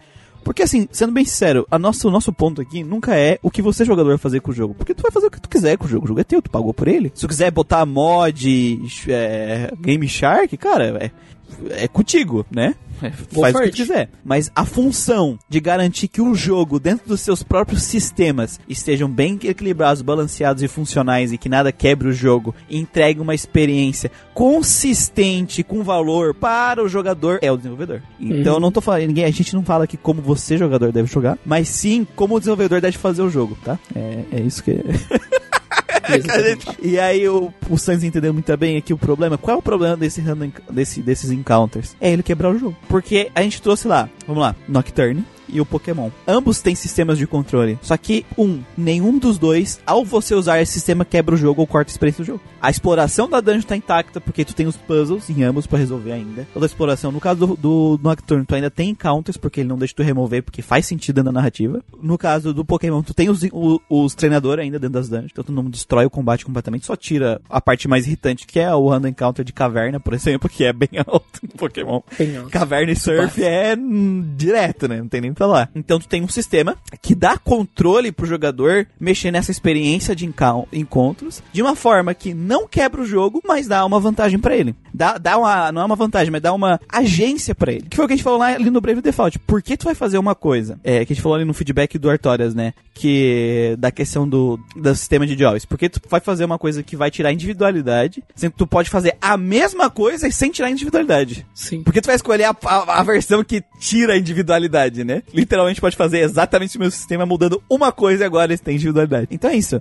Só que aqui é pior. Tem um outro fator, que eu acho que o Santos não vai falar aqui, que é o fator narrativo do jogo. Porque vamos pensar em Pokémon. A gameplay, quando você está usando esse sistema, você está contando uma história ao usar a gameplay. Sim. Jogador de Pokémon. Putz, vou entrar na caverna. Você é o Ash Ketchum. Coitado. Vou entrar nessa caverna cheia de Zubat com o meu Pikachu. Ah, mas é muito Zubat, não quero encontros. Putz, vou usar um repelente. Ah, estou sem repelente. Vou lá na loja, compro o repelente, passo. E agora eu, eu vivo a minha aventura nessa caverna. Tu entende que o sistema, até o Pokémon faz uma coisa legal que a, a, a, nas próximas gerações, né? tu vai abrir a, a, pra pegar os itens, a bag, né? Tu vai abrindo a bag. E que é, ou seja, tu tá abrindo a mochila. Tá vendo que tem uma narrativa? A, a gameplay está contando uma história. Mesmo que pareça meio bobo, isso faz diferença. Então tu tem um negócio que conta a história e tu tem um negócio que não quebra o jogo. Nocturne é a mesma coisa. Você usa itens, você usa habilidade dos seus demônios, você. Uh, tanto para atrair bicho, então é o teu demônio que tu capturou que tem essa habilidade de atrair mais criaturas para te enfrentar, sabe? Então tá tudo construído imersivo dentro do jogo. Enquanto Brave Default, o que é? Deus decidiu que não ia ter mais Random Encounter. É isso! Deus decidiu. Tem uma explicação dentro do jogo. Não, é não é o, uma skill da classe do. Não é um item que tu comprou na loja, uh, que, a, que afasta os bichos por um tempo. Não é o, a habilidade dos teus personagens. Não é o mundo que está acontecendo algo que está mudando aquilo. É literalmente Deus que no caso é você, jogador, está mexendo com a, a, a aleatoriedade do universo, sabe? Querendo ou não, tu perde Sim. essa imersão. Então tu tem um sistema que quebra o jogo, que remove a imersão, contra outros dois sistemas que são tão opcionais quanto, se você não quiser usar, você também não precisa usar lá. Só que nenhum dos dois quebra o jogo e tira a imersão. Exatamente. Então por que que tu vai fazer esse? Porque uh, ninguém vai te criticar e te chamar de idiota se tu fazer o errado. O que foi que aconteceu? Tanto que a gente falou, é a forma mais estúpida de fazer, por causa de tudo isso que eu falei agora? Sim. Funcionou, funcionou. Funcionou pra caralho. Comercialmente funcionou demais. Assim, todo mundo usou, cara. Eu usei, Gustavo. Eu usei, usou, é. Então. Eu usei também. Mas é mal feito. Fato. É mal feito. Porque quebra o jogo e, não, e tira a imersão. Tu poderia fazer a mesma coisa sem isso. Mas, né, que nem a gente falou no podcast, a gente entende o porquê e no final, comercialmente, foi a melhor escolha. Aí, continuando aqui o feedback dele, claro que eu podia ter voltado ao combate normal, mas não existia motivos lógicos para uh, não usar os recursos ah, nativo do jogo. Não importa o que tu escolha, se, se é, a culpa é do desenvolvedor aqui, nunca é do jogador. Tá no jogo, é pra Tá usar. no jogo é pra usar. Se isso quebra o jogo e o jogador quer usar de muleta, a culpa não é do jogador, é do desenvolvedor. Ele que não devia ter deixado lá. O desenvolvedor não tem que deixar esse tipo de muleta. Não tem. Literalmente não tem. Se quebra o jogo, por que, que ele vai deixar? Não tem, gente. Desculpa, não tem. É, o cast. Orlando. É, Orlando, é, não tem. Não tem porquê. É, o cast ficou perfeito, edição top, discussão pontuais nas partes mais importantes que o jogo oferece. Job, arte, história, personagens, etc. Tudo muito redondinho. Vocês são fera mesmo, tipo os X-Men. A gente, é a gente é um fera, Manuel. É isso aí. Sim, fera. Porra, de cabeça pra baixo. De cabeça pra baixo. A gente, é, a gente grava podcast tudo de cabeça pra baixo. Exatamente. Bem que eu gostava da vampira do X-Men clássico, cara. Ela voava, dava porrada, e ela absorveu a Miss Marvel. A melhor utilidade pra Miss Marvel. Aham, tá, sei que é por isso, tá bom. Aham, tá. Aham, sei. Certeza que é por isso. Certeza. Claro, os poderes dela. Certeza, Por que mais seria? certeza, certeza que é isso. Por que, que você acha que eu não gosto do X-Men Evolution e eu gosto da do X-Men clássico? É só por causa disso, tá? Uhum, Tá bom. Claro, é por causa É disso. por causa disso, tá? Very good. Agora vamos para o feedback de Pokémon Emerald. Temos feedback da Kaline. É, mais um bom podcast, apesar das referências a anime merda de Lolho e Dragão e de Otaku punheteiro. A, a Karine fala isso porque ela tomou o sacode do time de Dragon Dance do Manuel. É só isso que eu quero dizer. É verdade, cara. Ela foi traumatizada do, do time de Dragon Maid, cara. Eu não sei se jogou de Dragon Maid com ela, mas enfim. Eu também não sei, cara, mas eu sei que é um. Cara, se eu tivesse usado esse time de Dragon Maid, eu teria ganhado a batalha, cara, que a gente jogou, cara. Eu não usei ele. Eu ia meter tanto Dragon Dance com as minhas Dragon Maid, cara, então o Heracross não ia conseguir usar a Reversal. Não, não ia. Não ia dar tempo. Só achei que ficou faltando falar mais dos Pokémon em si. Não todos, óbvio, mas de alguns relevantes pra ver se eles são balanceados e tinham as skills úteis. Coisa que nunca vi em nenhum outro podcast de Pokémon, aliás. Olha, Kaline, eu dei essa ideia, tá, tá anotado, ano retrasado no podcast Pokémon Cristal. Eu ia falar de todos os Pokémons Overused do jogo. Não deixaram. Não dá, Karine. Senão o podcast vai ficar com várias horas, então a gente tá. Ele funcionou igual aos outros podcasts. A gente se focou na, nas discussões principais, né? Então, eu, eu não tenho nada a ver com isso daí. Eu não tenho nada a culpa, dei não é, é. Essa nova geração agora, por exemplo, tem 500 Pokémon Overused. Eu queria falar de todos eles. É, nossa. Mas É, a gente usou exemplos assim que a gente achou relevante pra explicar mecânicas do jogo. Que nem eu expliquei lá a, a questão do, do efeito Choice Band, né? Com ensinando, mostrando uma situação de jogo que aconteceu comigo. E com o God Camerupt, né? Eu citei lá também. Camerupt. Pra, pros IV. Então, assim, eu, quando tinha um, é, um, um- Eu tava discutindo sobre uma parte do jogo, eu tentei citar um Pokémon e exemplificando aquilo. Então, a minha parte eu fiz, reclamo pro resto aí. Não, eu, eu, eu tinha ideia, cara. Eu ia falar, tá falando de Overused lá até hoje, cara. Até hoje eu tô falando só do Ah, mas eu acho que a- o, o feedback dela é interessante. Eu acho que o foco para os próximos anos é o que, que a gente fazer. Que nem ali eu fiz, só que fazer até mais, né? É, vai falar de uma mecânica, tenta citar mais pokémons que exemplifiquem o uso ou o desuso dessa mecânica. Faz sentido. Eu acho que aí a gente consegue manter o podcast dentro do que a gente quer e também falar isso com a Karine, trazer isso que a Karine trouxe aqui de é, falar de mais pokémons e, e fica até melhor a, a, os argumentos, eu acredito também. E aliás, vocês têm uma ideia também. Vocês gostariam de um podcast de Pokémon especial do Gradcast? Ou posts no site a respeito de como funciona o metagame? Nossa. Mande um comentário, mandem feedbacks pra gente. Aí ela continua, né? Tem muito pokémons inúteis ou pesos mortos, como os Picaclones, Puzzle Minun, Masquerain e as borboletas, Ah. que meio que restringe você jogar com os pokémons específicos. Sempre vai ter esses... Acho que eu comentei que sempre vai ter pokémon inútil. Não sei se. Realmente não dá pra fazer todo mundo útil. Não dá, É, sempre vai ter os Tu inúteis. precisa ter os in- tu precisa ter esse equilíbrio. É tipo TCG, sabe? Que tem uns decks mais fracos. Isso faz parte pros decks mais fortes que custam mais caro ou são mais difíceis de conseguir ou que dão mais Sim. trabalho mais, sabe? Porque se o, o- a borboleta da primeira cidade fosse muito top, por que, que tu ia se dar o trabalho de é, ah, upar um Garchomp, até um Garchomp, que é level 48, assim, pra evoluir, sabe? Tudo bem que talvez é, esteja um pouco exagerado, assim, talvez eles sejam fracos demais, né? Aí eu acho que é um argumento válido. Assim, o Masquerain, ele ainda dá pra fazer alguma coisa com ele porque ele tem Intimidate. Uhum. Dá pra fazer alguma coisa com o Masquerain. Aliás, esses dias pra trás eu vi um vídeo do False Sweep Game falando do Masquerain. Ele dá pra fazer alguma coisa com ele. Mas os Picaclones e o, as borboletas que ela tá falando, no caso, é o Beautyfly e dos Stocks, são peso de papel, total. Porque são aqueles pokémons que eles já surgem defasados. Pra que tu vai usar Puzzle Minun se existe Pikachu e Raichu? Uhum. Pra que, que você vai usar é, Beautyfly e dos Stocks se existe Venomoth, que é melhor que os dois? Uhum. Beedrill. Acho que até o Butterfree é melhor que o Beautyfly, cara. Eu acho que o problema também vai ter uma coisa que ela falou aqui mais pra baixo, mas é que assim, o main game ele te limita os Pokémon que tu vai usar. Tu vai usar os Pokémon daquela região. Isso é legal, porque daí tu pode usar uma Beautyfly porque tu não vai ter um, uma Butterfly. Só que, né, é, falta um pouco de equilíbrio ali. E eu acho interessante o método de evolução do Beautyfly. A gente não comentou isso no podcast. mas- Eu, eu acho que a gente citou. Não sei se caiu na edição, mas a gente citou quando a gente tava gravando. É, que métodos de evolução diferentes, né? Tem bastante nessa geração. É que é tão pouco que é muito pouco pra experiência, porque a gente faz perguntas, a nossa pauta como é que tá funcionando agora, gente? A gente pega perguntas que respondem coisas estruturais e aí a gente usa exemplos específicos pra ah, citar essas coisas estruturais. Então, essas coisas que são muito é, miudinhas, muito que não são tão relevantes, acabam ficando de fora, assim, pra, é, pra espécie. Não relevantes pra estrutura, tá? Pra estrutura principal que a gente tá tentando discutir ali. Aí ela continua no feedback. Outra coisa que devia ser falada é sobre a AI dos, dos AI, no caso a inteligência artificial, e os times dos treinadores, que são uma merda. Líder de ginásio com menos de 6 Pokémon, o que te deixa em vantagem numérica. treinador não troca de Pokémon em batalha de forma estratégica, como se faz no competitivo. Pokémon dos treinadores sem itens, no máximo a Citrus Berry, que é nada, só no, só no Ace do Time. Pokémon usando Rock Slide Pokémon de planta ao invés de Ember. Tudo isso estraga muita diversão. No final, eu só aí que percebi que a série Pokémon é extremamente medíocre e o barato delas são os visuais dos bichos e a premissa de tu entrar numa competição, mas sem muito desafio real. Sim, eu também percebi isso. É, a gente realmente faltou comentar isso. Isso- A gente não comentou muito sobre isso mesmo, porque, não sei. É, um dos motivos, inclusive, que a minha nota é, é, tipo baixa, assim, não é, é um B, não um A, um pra cima, é porque realmente o, o jogo, a maior parte do jogo não te desafia. Mas acho que a Elite Four dessa ela é mais tancudinha, né? Dessa aqui. Ela é. Eu gostei da Elite Four deles. Eu diria que é uma das melhores Elite Four da série. Uhum. Uma das melhores Elite Four da série, porque tem alguns Pokémon que fazem alguma coisa ali. Mas.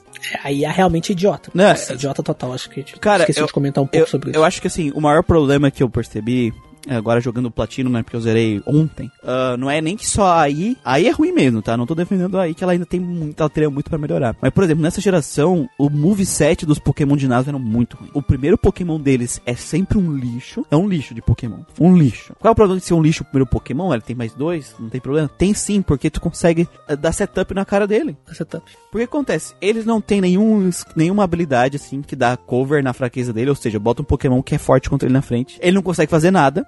Esse Pokémon que é forte, ele vai dar 3, 4 setups, se for Sword Dance 2. No meu caso, eu tava usando Bulk Up e Calm Mind, tá ligado? Com Pokémons diferentes, obviamente, dependendo do ginásio. E eu setava 4 vezes e swipava o time inteiro. No Platina eu não consegui fazer isso. Por quê? Por exemplo, eu cheguei no ginásio de gelo, no Platina agora, e eu botei meu Pokémon lutador psíquico lá, evolução no Gardevoir errada, né? O. Galeixo. O Relation. Aí eu pensei, ah, vou dar um close combat aqui e morreu, né? GG. Aí eu tomei um Aerial Ace e morri. Seja os Pokémon estão com golpes pra cobrir Então, fraqueza. golpe com problema de fraqueza. Qual é a questão? Ah, quer dizer que Pokémon tem que ser difícil. Porque fica nessa, ah, mas Pokémon é pra um público muito jovem, não, não. Só que assim, é aquilo que a gente falou lá em cima, aqui no Questlog. O jogo, ele tem que ter um desafio. O desafio é, use as mecânicas do jogo para vencer. E o jogo, ele tem que ensinar o jogador como usar as mecânicas através da própria gameplay. E esse jogo faz isso melhor. Não faz isso ainda tão bem o Platino. Tem um monte de coisa de problema no Platino, por exemplo, que nem a Carolina falou que o treinador não tem item nos Pokémon. Não faz nem sentido, é uma mecânica básica do jogo.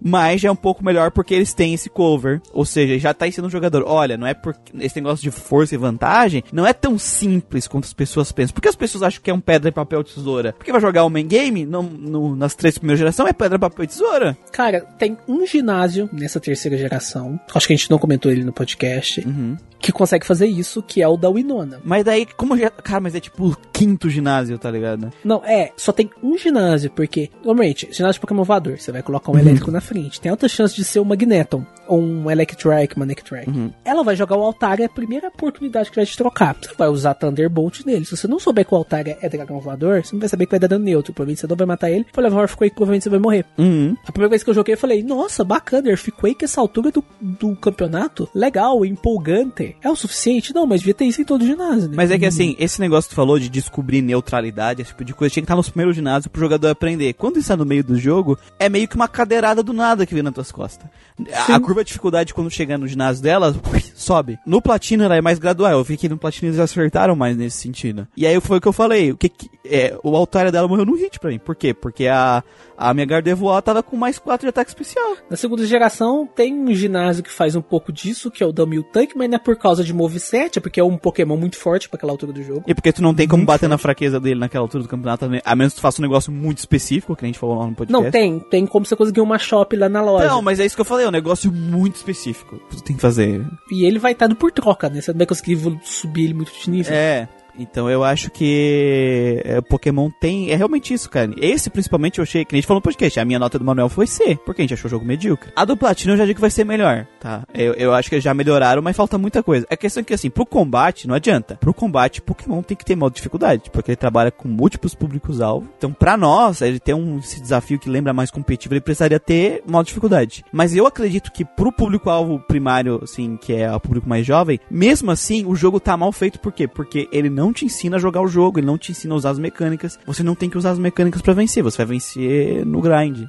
Talvez tu vai vencer o jogo inteiro fácil, fácil, vai chegar na Elite Four ela vai deixar a criança frustrada porque a Elite Four é um pico de diferença do, do resto do jogo, sabe? Cara, exemplo básico de game design, eu lembro do, do exemplo que a maioria das pessoas usam, né? Que é a primeira fase do Mega Man X. Cara, pra uhum. mim aquela fase é perfeita para te ensinar a jogar o jogo. Sim. Ela te ensina exatamente todas as mecânicas básicas. Básicas, isso. Pra tu aprender a jogar as fases. Depois ele já te joga já nas na sala pra você escolher os boss. Qualquer boss que você pegar, você vai conseguir passar, porque você já aprendeu as mecânicas. É, e cada fase ela tem as suas próprias peculiaridades que também vão sendo gradualmente uh, elevadas durante a fase, né? Vai ficando mais Sim, difícil cara, é durante bacana, a fase. Cara. É, então é, é isso, sabe? Só que o jogo ele não te ensina. Porque para mim o que, que era o ideal para Pokémon? Era um game mais simples, mas que ensinasse todos os básicos do jogo, uso de item básico, entender melhor forças e fraquezas, entender double tipos duplos, entender um pouco ali da, da questão do moveset, de ter uh, coisas para cobrir a tua fraqueza,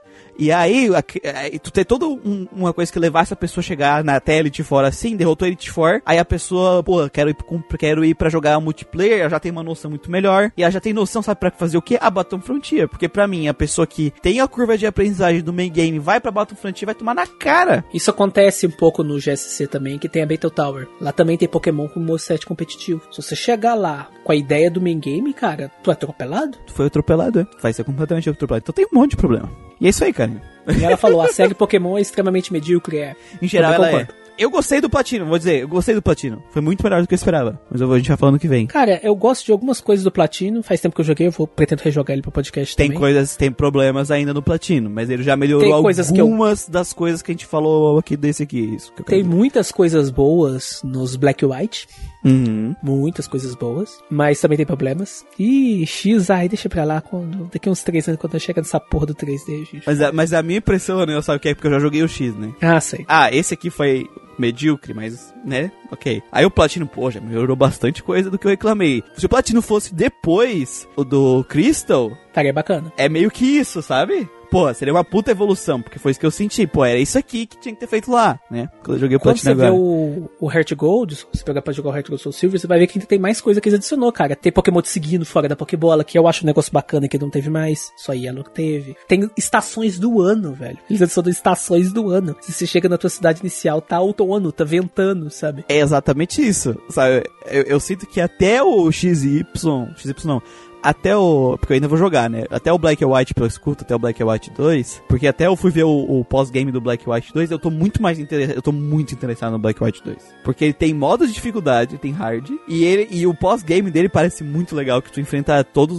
as ligas anterior, tá ligado? Sim, tu tem. E você é, pode jogar com a Rosa e enfrentar a Hilda também, né? Então, é, é sucesso. tem várias coisas massas, assim. E eu joguei o, o, o XY, parece que o trem descarrilhou do nada. Foi. parece que o trem descarrilhou velho. eu, eu tô tipo, mano, como é que o um negócio que, tipo, poderia ser melhor, mas que eu senti que, pô, tava indo pra algum lugar do nada, tá Você tá andando bem no meio, você tá zerando o jogo. Ah, toma esse inicial aqui de canto com uma mega pedra. Aí toma esse. Outro, ah, toma esse Lucario, aqui com uma mega, pedra. pedra. o Lucario, aqui tu ganha um ovo de Lucario. Isso, Um Lucario. É, você ganha o ovinho do, do Riolo, né? É, tu ganha o ovo, aí tu tem que fazer aquela merda chocar. Aí tu tem que fazer aquela porra daquele bichinho que vem evoluir por felicidade. Felicidade pra virar Lucario. Não, é um trabalho. Cara, é um parto pra te pegar um Lucario. É um, é um trabalheira pra te ter um Lucario. É, Melhor não- jogo que eu vi, o Black White 2, dá pra você achar Riolo no matinho. Hum, Aí é bacana. é bacana. Aí, mas tu tem que capturar com uma. é, é, com aquela Pokébola que dá felicidade. Porque senão, Não, é meu amigo. Nossa. Eu peguei a Lopane aqui, ó, o bichinho que vira Lopane pra evoluir. Nossa, mano. não- ela começa com zero de felicidade. Vai se fuder. Evoluir por felicidade é triste, cara. Não, é que, tipo, os bichos normais eles começam com uma, uma felicidade ok, aí se tu bota aquele item que aumenta a felicidade, a felicidade, beleza. Tu for dar umas caminhadas, beleza, ele evolui. Agora, zero, porra, mano, fudeu, é 220 felicidade pra evoluir, velho. É, pra você conseguir uma coelhinha, você tem que ralar na vida, meu amigo. 550 e... 562 passos pra conseguir 3 pontos de felicidade. Puta merda, velho. Haja carbos. Enfim, haja carbos, enfim. Very good. Agora com o feedback do Leandro Belmonte Leão, joguei bastante esse Pokémon Emerald no meu finado GBA. Graças à explicação do Christian, agora sei do meme do game Too Mud Water da IGN. Faz sentido agora. Dos jogos até então lançados, foi o que tem mais locais a se explorar usando surf, waterfall ou dive. Não falo como um demérito, como fizeram na matéria, mas com mas faz sentido realmente. É porque a região que eles escolheram pra fazer é uma região cheia d'água, né? É, né? pra caralho. No, no platino não tem água daí. Ah, Toda, eles gastaram toda a água no, no Emerald. Faltou água. Pior que no Platino, se você não pega o Piplup, é difícil você achar Pokémon d'água, viu? Nossa, é triste. Demora um tempo, hein? Demora, demora, Tu demora. vai achar um Magikarp é isso aí. Achei inovador as batalhas em dupla, pois era fácil fazer os dois pokémons descerem o sarrafo num só, e ou e o outro ficar sem ninguém para ap- apoiá-lo. Ruim quando fazer isso contra o jogador, mas é isso aí. É pra isso que serve Protect, né? Aí tu vai, ah, bater duas vezes nesse carinha, kkk, ele dá um Protect, tu fica lá com aquela cara de cu, o outro dá um Explosion e mata os dois. Cara, Protect Explosion, batalha de dupla é maravilhoso. É maravilhoso, é lindo de ver. Muito bom. Aquele Earthquake bonito também. Earthquake Mario. que o aliado protege. E sobre o início do game, onde nosso personagem é tratado como Harry Potter, com os Dursley sacolejando no caminhão de mudança e os Pokémon Machoke ajudando a arrumação da casa. É a primeira vez que vejo nos jogos os monstrinhos sendo úteis aos humanos, além de trabalhar tanto que, tanto que veio até uma memória dos tempos da sexta série, Hum, onde eu e um amigo, nintendista roxo, amigo dele, coitado. nos perguntavam se no mundo de Pokémon se servia pichu no espeto ou carne, carne de Miltank ao molho rosé. Não, carne, a Miltank é usada pra leite, né? Sim. Sexo, não, pera. É... é churrasquinho de Taurus, né? Não, não, com certeza, né? Porque aquilo É. lá, Pokémon é um mundo que não tem animais, né? Então, como é que eles comem carne? Carne de quê? Carne de Taurus. Eu lembro de uma animação do, do Carne Moída, cara. que a mãe do protagonista pegou o Bulbasauro dele, Nossa. fez uma salada. Aí ele falou, mãe, você matou meu Bulbasauro. É por quê? Todo dia você come Pikachu frito e você não reclama? Você reclama, né? Exatamente. Nossa. É por aí. Se usavam eletro, eletrodos e voltóbios em ataques terroristas, tem um monte de vídeo na internet com esses memes assim. e entre outros exemplos. Bom, isso na próxima geração, né? Vamos ver no podcast do ano que vem. Na verdade, desse ano, né? De Pokémon Platino. Vamos Sim. ver que já tem coisa, já tem relatos de pessoas se casando com Pokémons. Pô, tem um, grupo egg que é Human Like, velho. Vai se O fuder. Manlike, cara. Apesar que isso não impediu do seu, do, do seu Bridget lá com o Ingu dele. Né? Nossa senhora. Cara, Manel desse nem Ingu, velho. aquele Ingu, cara. Nada tira da minha cabeça aquilo lá. Não sei se no anime, que vi bem pouco, ah, no seu auge, no programa Matinal Eliana, os personagens os utilizados além de batalhar. Não faço ideia. Usava, usava os Squirtle lá de bombeiro, tinha uns esquemas Sim, assim. sim, sim. Tem uma cena deles pensando em, em Magikarp frita. Scarpa frita. Se bem que eu não sei, é, é porque nunca mostrou diretamente, né? Teve uma vez que tava o Ash comendo um bolinho com formato de Magikarp, mas acho que era só um bolinho mesmo. Sim. E aí tem um episódio que, que eu gosto muito da primeira temporada do desenho, que aliás é a única temporada boa do desenho de Pokémon. Ih, tretas. E, cara, por que vocês continuam assistindo isso até hoje? Você que está aí escutando a gente, escutando o nosso escutando esse, esse quest log. Por que, que você assiste desenho de Pokémon, cara, até hoje? Você não gosta Por que você desenho? faz isso? Cara, você não gosta. Você não gosta. não. Tá se enganando. Primeira temporada é legal, primeira temporada é legal. Aí tem um. É um negócio que eles vão. Que eles tá tudo morrendo de fome, né? Aí eu acho que é isso mesmo. Eles chegam no hotel, tá o Gary com as. Com as mulheres. com, com as fãs dele, cara. E tem um peixe assado. Tem uma coisa com peixe assado, mas é um peixe de verdade. Não é um peixes. Pokémon. Tem um peixes. Então pressupõe, pelo menos, no desenho que tem peixe. Mas como o desenho é uma merda, né? Nunca explorar essa porra aí. O É, moleque não não, cresce. É uma coisa horrorosa. O nosso rival com 10 anos andava de carro. Cara, o, cara, o Gary é muito bom, cara. Aí o Gary, o que aconteceu? O Gary perdeu pro, pro Ash, perdeu pro Ash. Foi em e Jotô aí ele que ele virou perdeu, um né? otário. Ele perdeu as fãs, ele perdeu o carro, ele perdeu as bolas, ele perdeu tudo, cara. Perdeu Resumindo, o Ash, ele é tipo os ursinhos carinhosos, sabe? Você lembra? Eu, cara, eu achava aquele desenho dos ursinhos carinhosos muito creepy, cara. Ah. Porque, tipo, os ursinhos lá, o cara, o moleque era mal, ah, sou mal, sou mal, sou mal, como bebê foca. Aí eles usavam aquele arco-íris lá do bucho deles e, e os Aham. caras ficavam bonzinhos, cara. Ela vai celebrar. Ela vai celebrar, velho. é, é isso, Phantom total, cara. E, e os ursinhos nem precisavam vestir roupa de couro e, e ficar delirando, cara. Ficar imaginando as coisas de, ah, vou mudar a sociedade, mas depois meu coleguinha vai ir pra cadeia, eu vou ter que ficar esperando o STF soltar ele, porque eu não O consigo fazer nada. Aí eles pegaram 72 horas e... Nossa senhora. que- Nossa, só, só os misturos bem amaldiçoados. Puta merda. Vamos lá, vamos seguir Onde que aqui. nós tava mesmo? Apesar de ser uma viúva dos pokémons clássicos da série, gostei dos novos que apareceram. Só não gostei do visual dos sagrados. Sagrados. Rayquaza e Deoxys. Ah, sim.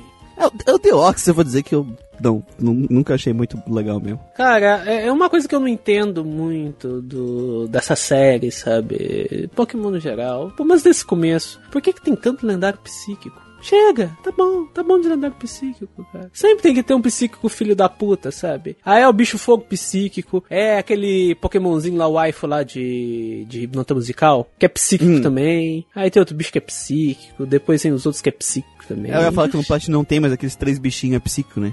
Cara, Os eu três. detesto aqueles três bichos, cara. Que pra mim eles são uns mil de Chernobyl, sabe? Mil de Chernobyl.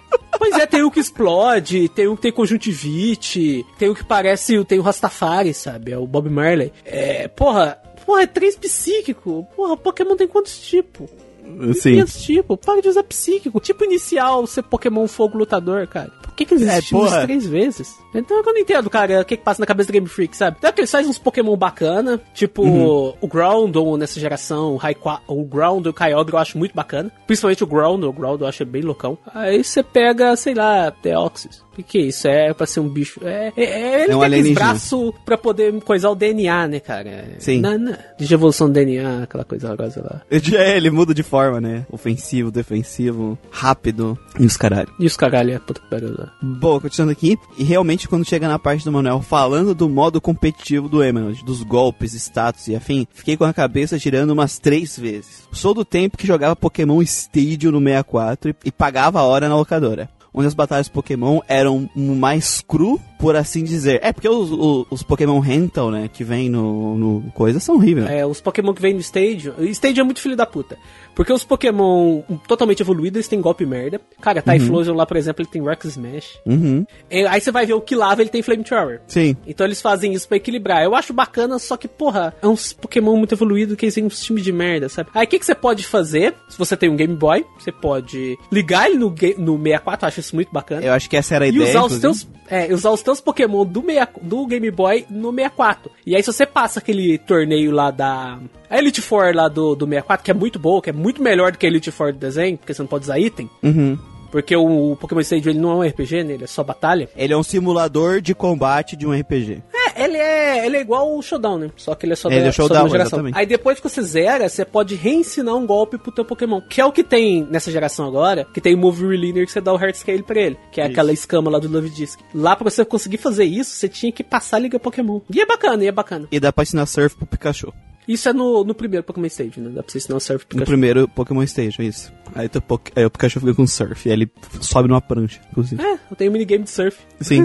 você surfar com o Pikachu. Também gostei de haver outros tipos de, competi de competição, como os de beleza aos bichinhos. Foda-se, isso aí ninguém liga pra isso aí, que nem Velutice. É, igual a Velutice. É, mas não tive paciência para inscrever meus pokémons, mas gostei da ideia. Feliz 2023 a todos os membros do Grandcast e ouvintes que tenhamos anos de bonança pela frente. Tomara, cara. Tomara. Tomara, Muitos RPGs tomara. pra todo mundo. Muitos Magikarps pra todo mundo. Muito E Magikarp frito. E fica a dúvida, é, Muriel. Será que o nome do Belmonte. Será que é o nome dele mesmo? Uhum. Será que é uma homenagem ao Richard, ao Richard Belmonte, Simon Belmonte, da série Castlevania? Os caras de rótulo de catuaba que detonam demônios. Antes de vir Isso. aquele andrógeno filho da puta, filho bastardo do Drácula. Eu gosto do Lucard, cara. Eu gosto do Lucard, mas ele, não é um, ele não é um cara bombadão com, com chicote que parece que saiu de um rótulo de catuaba, né? Pelo amor de Deus.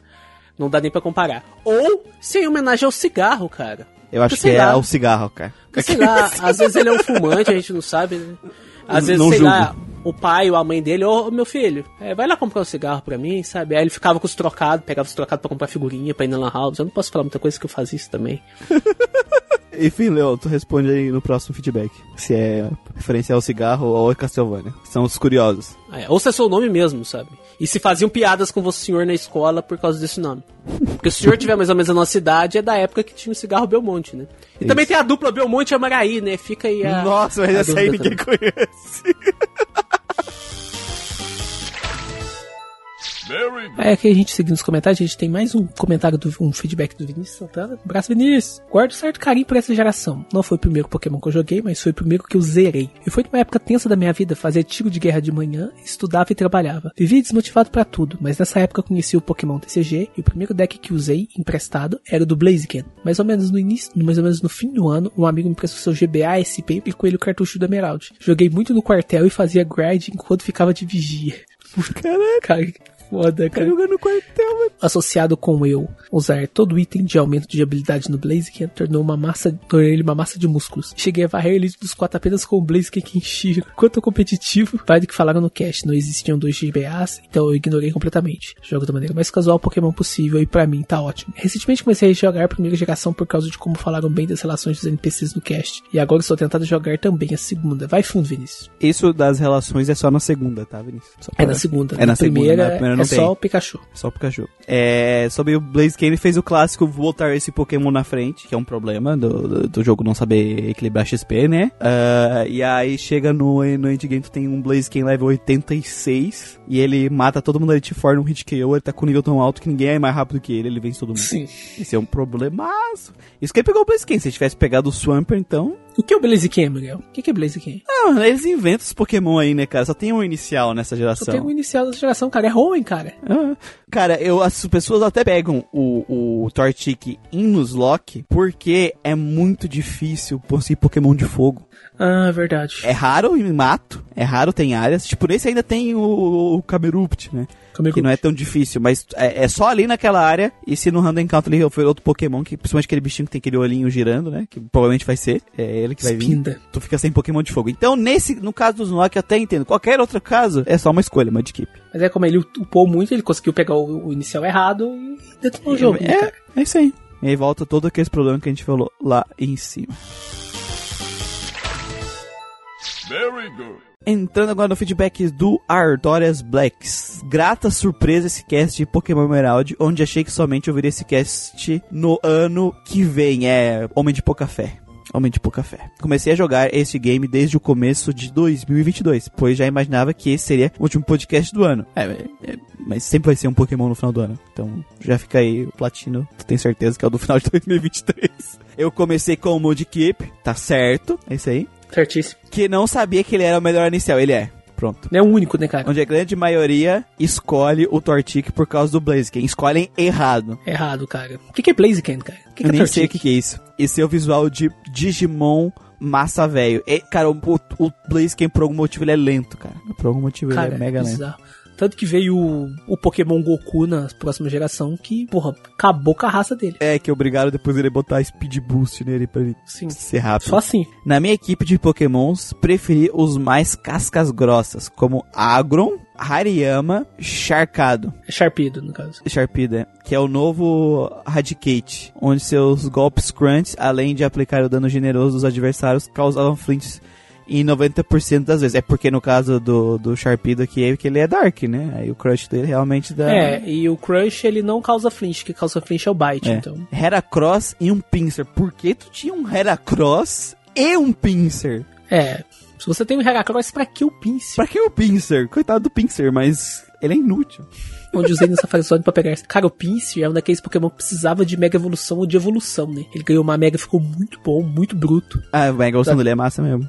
Mas pra mim tinha que ter sido uma evolução, cara. Porque a Mega Evolução só ficou naquela naquela, no 3DS mesmo. E depois virou Pokémon gigante e o modo Felipe Neto. Cara, eu acho que o, tipo, o Heracross ele tinha o Mega Horn, né? Que tinha que ter ficado pra sempre nele. E pra mais ninguém. E o Pinsir tinha que ter ganhado mais um, um golpe de bug que dá menos dano, tipo um Power 80 de bug, mas é, é com a CC Cara, eu alta. acho que o X-Scissor devia ter sido só do Pinsir, porque é a cara dele, cara. É uma E- tesoura. Mas, não, não, tipo, é porque ele é tipo um backpack, né? É, e aí que dá essa flint, um bug, um ataque de bug assim, dá esse flint. Dá pra dar essa flint com ele. Ia ser eu, massa. eu sou a favor de golpes exclusivos em Pokémon, sabe? Hum. Alguns golpes não pode sair. Cara, por que, que você vai colocar Sacred Fire no Entei, cara? Foda-se Entei. Não, Fire Fire tem que ser só do. Não, mas o Entei, ele ganhou depois de um tempo. Sim, eu sei. Aeroblast agora mesmo vou colocar em quem mais além do Lug? Todo mundo que possa aprender. Pois é, quero Aeroblast no meus Zapdos. Continuando aqui, assim como foi mencionado no cast, também fiquei incomodado em não haver mais sistema de dia e noite no jogo, onde no game anterior era um tempero a mais para capturar monstrinhos, como era no Cristal. Ainda bem que o Platinum, onde estou jogando para o programa do ano que vem, ó, tá ligado já. Esse sistema voltou por lá e que, e que fique de vez. Eu acho que fica em todos os jogos a Spoiler. partir de agora. Sim, fica. Fica em Todos. todos, né? Só o Let's Go que não. Também acho que um erro não terem aproveitado o Steven para ser o campeão da Liga Pokémon. Ele era no- nos outros, mas não. Ele era no Ruby Safira. No Ruby Safira, mas trocaram. Se a escolha é melhor do que o Wallace, que acha um personagem meh. Ele é. É, Infelizmente não tem mais tipos de Pokébolas como tinha no Crystal, como a Heavy Ball e a, Go- e a Love Ball. Tem outros tipos de Pokébola agora, né? Mas elas não funcionam da mesma maneira. Sim. De qualquer jeito, elas eram bugadas no. no... Crystal, então elas não funcionavam direito. Quer dizer, algumas funcionavam, mas outras nem tanto. Sei que cada versão tem vários tipos, mas o legal era o senhorzinho que pedia pra fazer mais Pokébolas. Ah. Sei que é bobagem, mas eu senti falta disso. Não, eu sei, entendi. É bacana. É legal, bacana. porque faz parte do mundo, é bacana. Eu vi que no Soul Silver e no Heart Gold. Heart Gold, eles agora deixam tu entregar vários pra ele Sim. fazer vários de uma vez só. Cara, né? Heart Gold Soul Silver, dia. melhor, melhor remake da série, cara. Muito A bom. gente tem que ver de fazer um pra ele. Dos lendários, somente queria o, o Groudon e o Kyogre. Só peguei o Rayquaza porque por mero capricho e é um trampo desgraçado prender uma Pokébola. Ele Tive tem de- recover, né? É Ele foda. tem recover. Tive que gastar uns 40 Ultra Balls pra capturar ele. E quando soube do Latias e Latios, deu preguiça e nem fui atrás. E ainda tem Girate e Deoxys. É, talvez no fim do ano eu pense em capturá-los. Cara, Cara, se você for querer pegar os Girachos Deoxys, você vai precisar de um Evento, Game Shark, né? de um Game código. Shark. Tem Game Shark pra ativar os eventos. Eu acho válido hoje em dia, porque não Ah, tem como sim, você com esses certeza. eventos mais. Então você vai precisar, aí você vai pra ilha e você consegue capturar os dois. Eu acho que o Girachi não é evento, eu acho que ele é distribuição. É, tem sei. que ver. O Deoxys é uma ilha. Isso. Tem até um mistério bacaninha pra você poder resolver nele lá pra poder pegar ele. Tem umas Pokébolas que elas ajudam a pegar Pokémon, mas. é, ah, não tem nessa geração, acho que não tem ainda, mas enfim. Não, é na próxima. É, o, o a Na Dux- próxima, as Dusk. Ball. Dusk Ball é muito boa Cara, na próxima. Dusk Ball pra pegar lendária é foda, porque estão sempre em cavernas. Aí você É. espera ficar de noite, taca Dusk Ball dentro da Dá caverna. três, dá três vezes o catch rate. Tu pega, bota ele pra dormir, deixa ele com a vida vermelha e ó, tchiu, remessa. É isso aí. Tem muito, né?